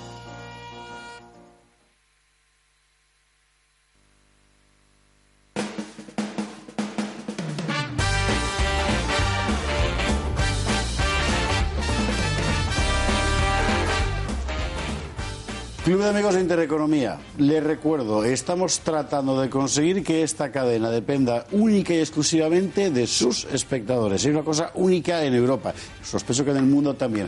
Vamos a intentarlo y la forma de hacerlo es el Club de Amigos de Intereconomía, porque esto que decimos aquí, esto que acaba de decir Raquel Tejero y tal, esto no lo va a subvencionar ni Cebrián, ni Roures, ni Soros, ni- no. Pero usted, si usted cree que merece la pena ser dicho, hay que comprometerse. Y la forma de comprometerse es echar una mano con el Club de Amigos de, Inter- de Intereconomía, que es nuestro banderín de enganche para garantizar nuestra independencia. Y para poder contarle, por ejemplo, que cuando se genera una polémica como la del IBI, del que está impuesto de bienes inmuebles, del que está extenso, exento, la Iglesia, resulta que hay otras muchas instituciones que tampoco pagan IBI y al final estamos pagándolo Miguel Durán, usted y yo. Y yo pago mucho IBI, sí. Y, y- y- y nadie más. ¿Quién no paga IBI en España? ¿Lo vemos?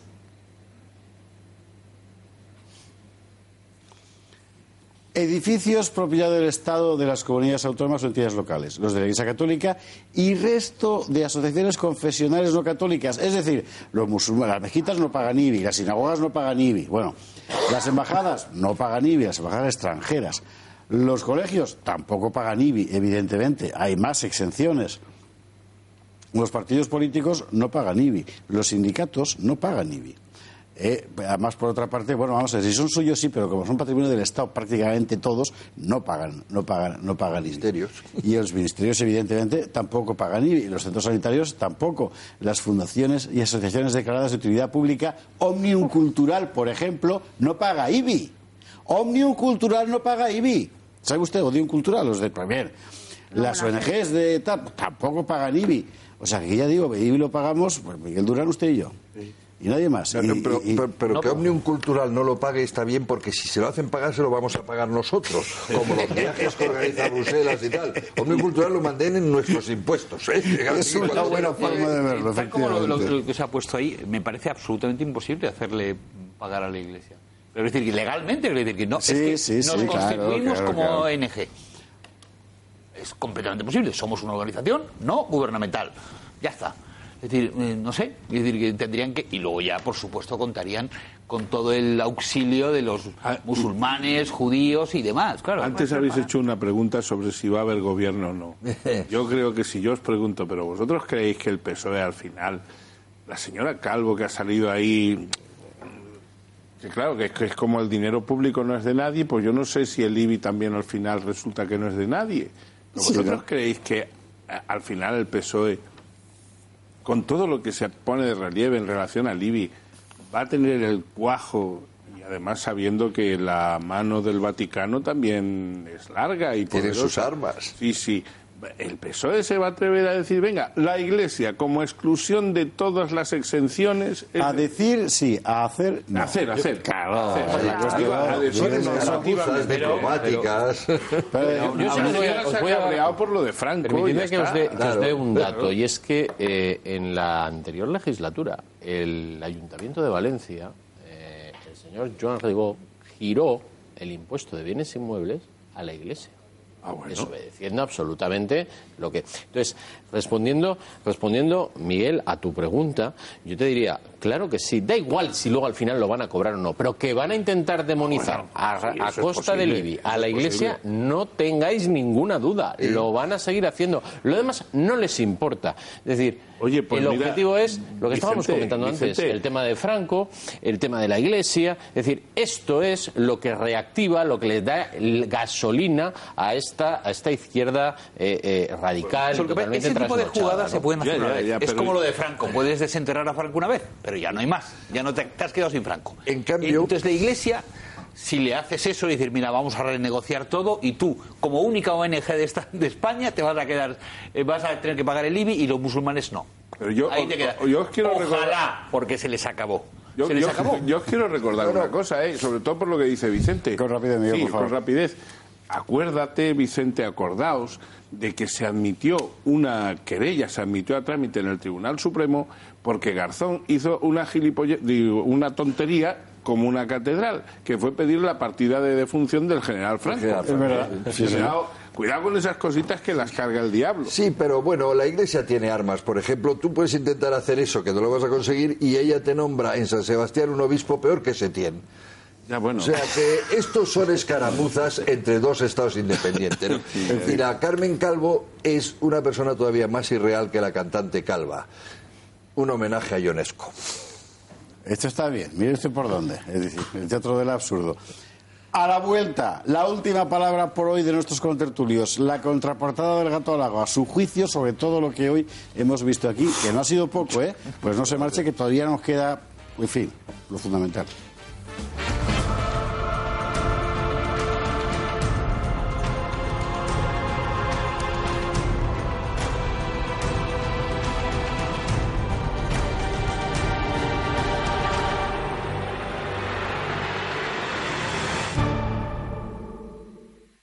Más de 225.000 niños no tienen acceso a la cantidad diaria de leche recomendada. Cubrir sus necesidades es alimentar sus sueños. Haz tu donación en cualquier oficina de CaixaBank o en granrecogidadeleche.es y hagamos que no quede ningún niño sin bigote. CaixaBank y la obra social La Caixa con los bancos de alimentos. Yo buscaba abogados de confianza, con experiencia y que supieran lo que hacían. En Durán y Durán Abogados siempre han cumplido mis expectativas. Mi divorcio, la herencia de mis padres, la cláusula suelo de la hipoteca, siempre que necesito algo, confío en Durán y Durán Abogados. En Durán y Durán Abogados sabemos lo que importa. Encuéntranos en www.duranyduranabogados.com o en el 900 833 020. 900 833 020. Durán y Durán, abogados de confianza. Si quieren aprender a cuidar una de las partes más importantes de su cuerpo, como son los pies, y que pueden repercutir en todo el aparato locomotor, como la rodilla, cadera y columna, les invitamos a escuchar y participar en La salud empieza por los pies, cada domingo de 9 y media a 10 de la mañana y de 12 y media a 1 de la madrugada en Radio Intereconomía, dirigido por el doctor Jiménez, especialista en cirugía del pie. Les esperamos.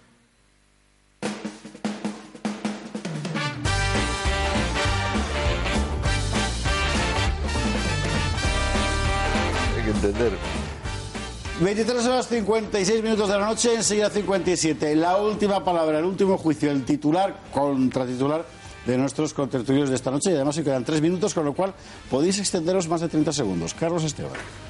No, realmente que no tenemos arreglo sería el, el titular, ¿no? Decir, que todo esto, bien. cada vez que vengo al gato es como está un poquito más separado, estamos un poquito más enfrentados, enf- enfrentados y ya no es solamente en lo que hemos visto en el tema de Caque, sino no es eh, solo geográfico, sino estamos viéndolo también en todo el asunto de las ideas que prácticamente ya todo es bandería, ya todo se utiliza para golpear al otro, ¿no?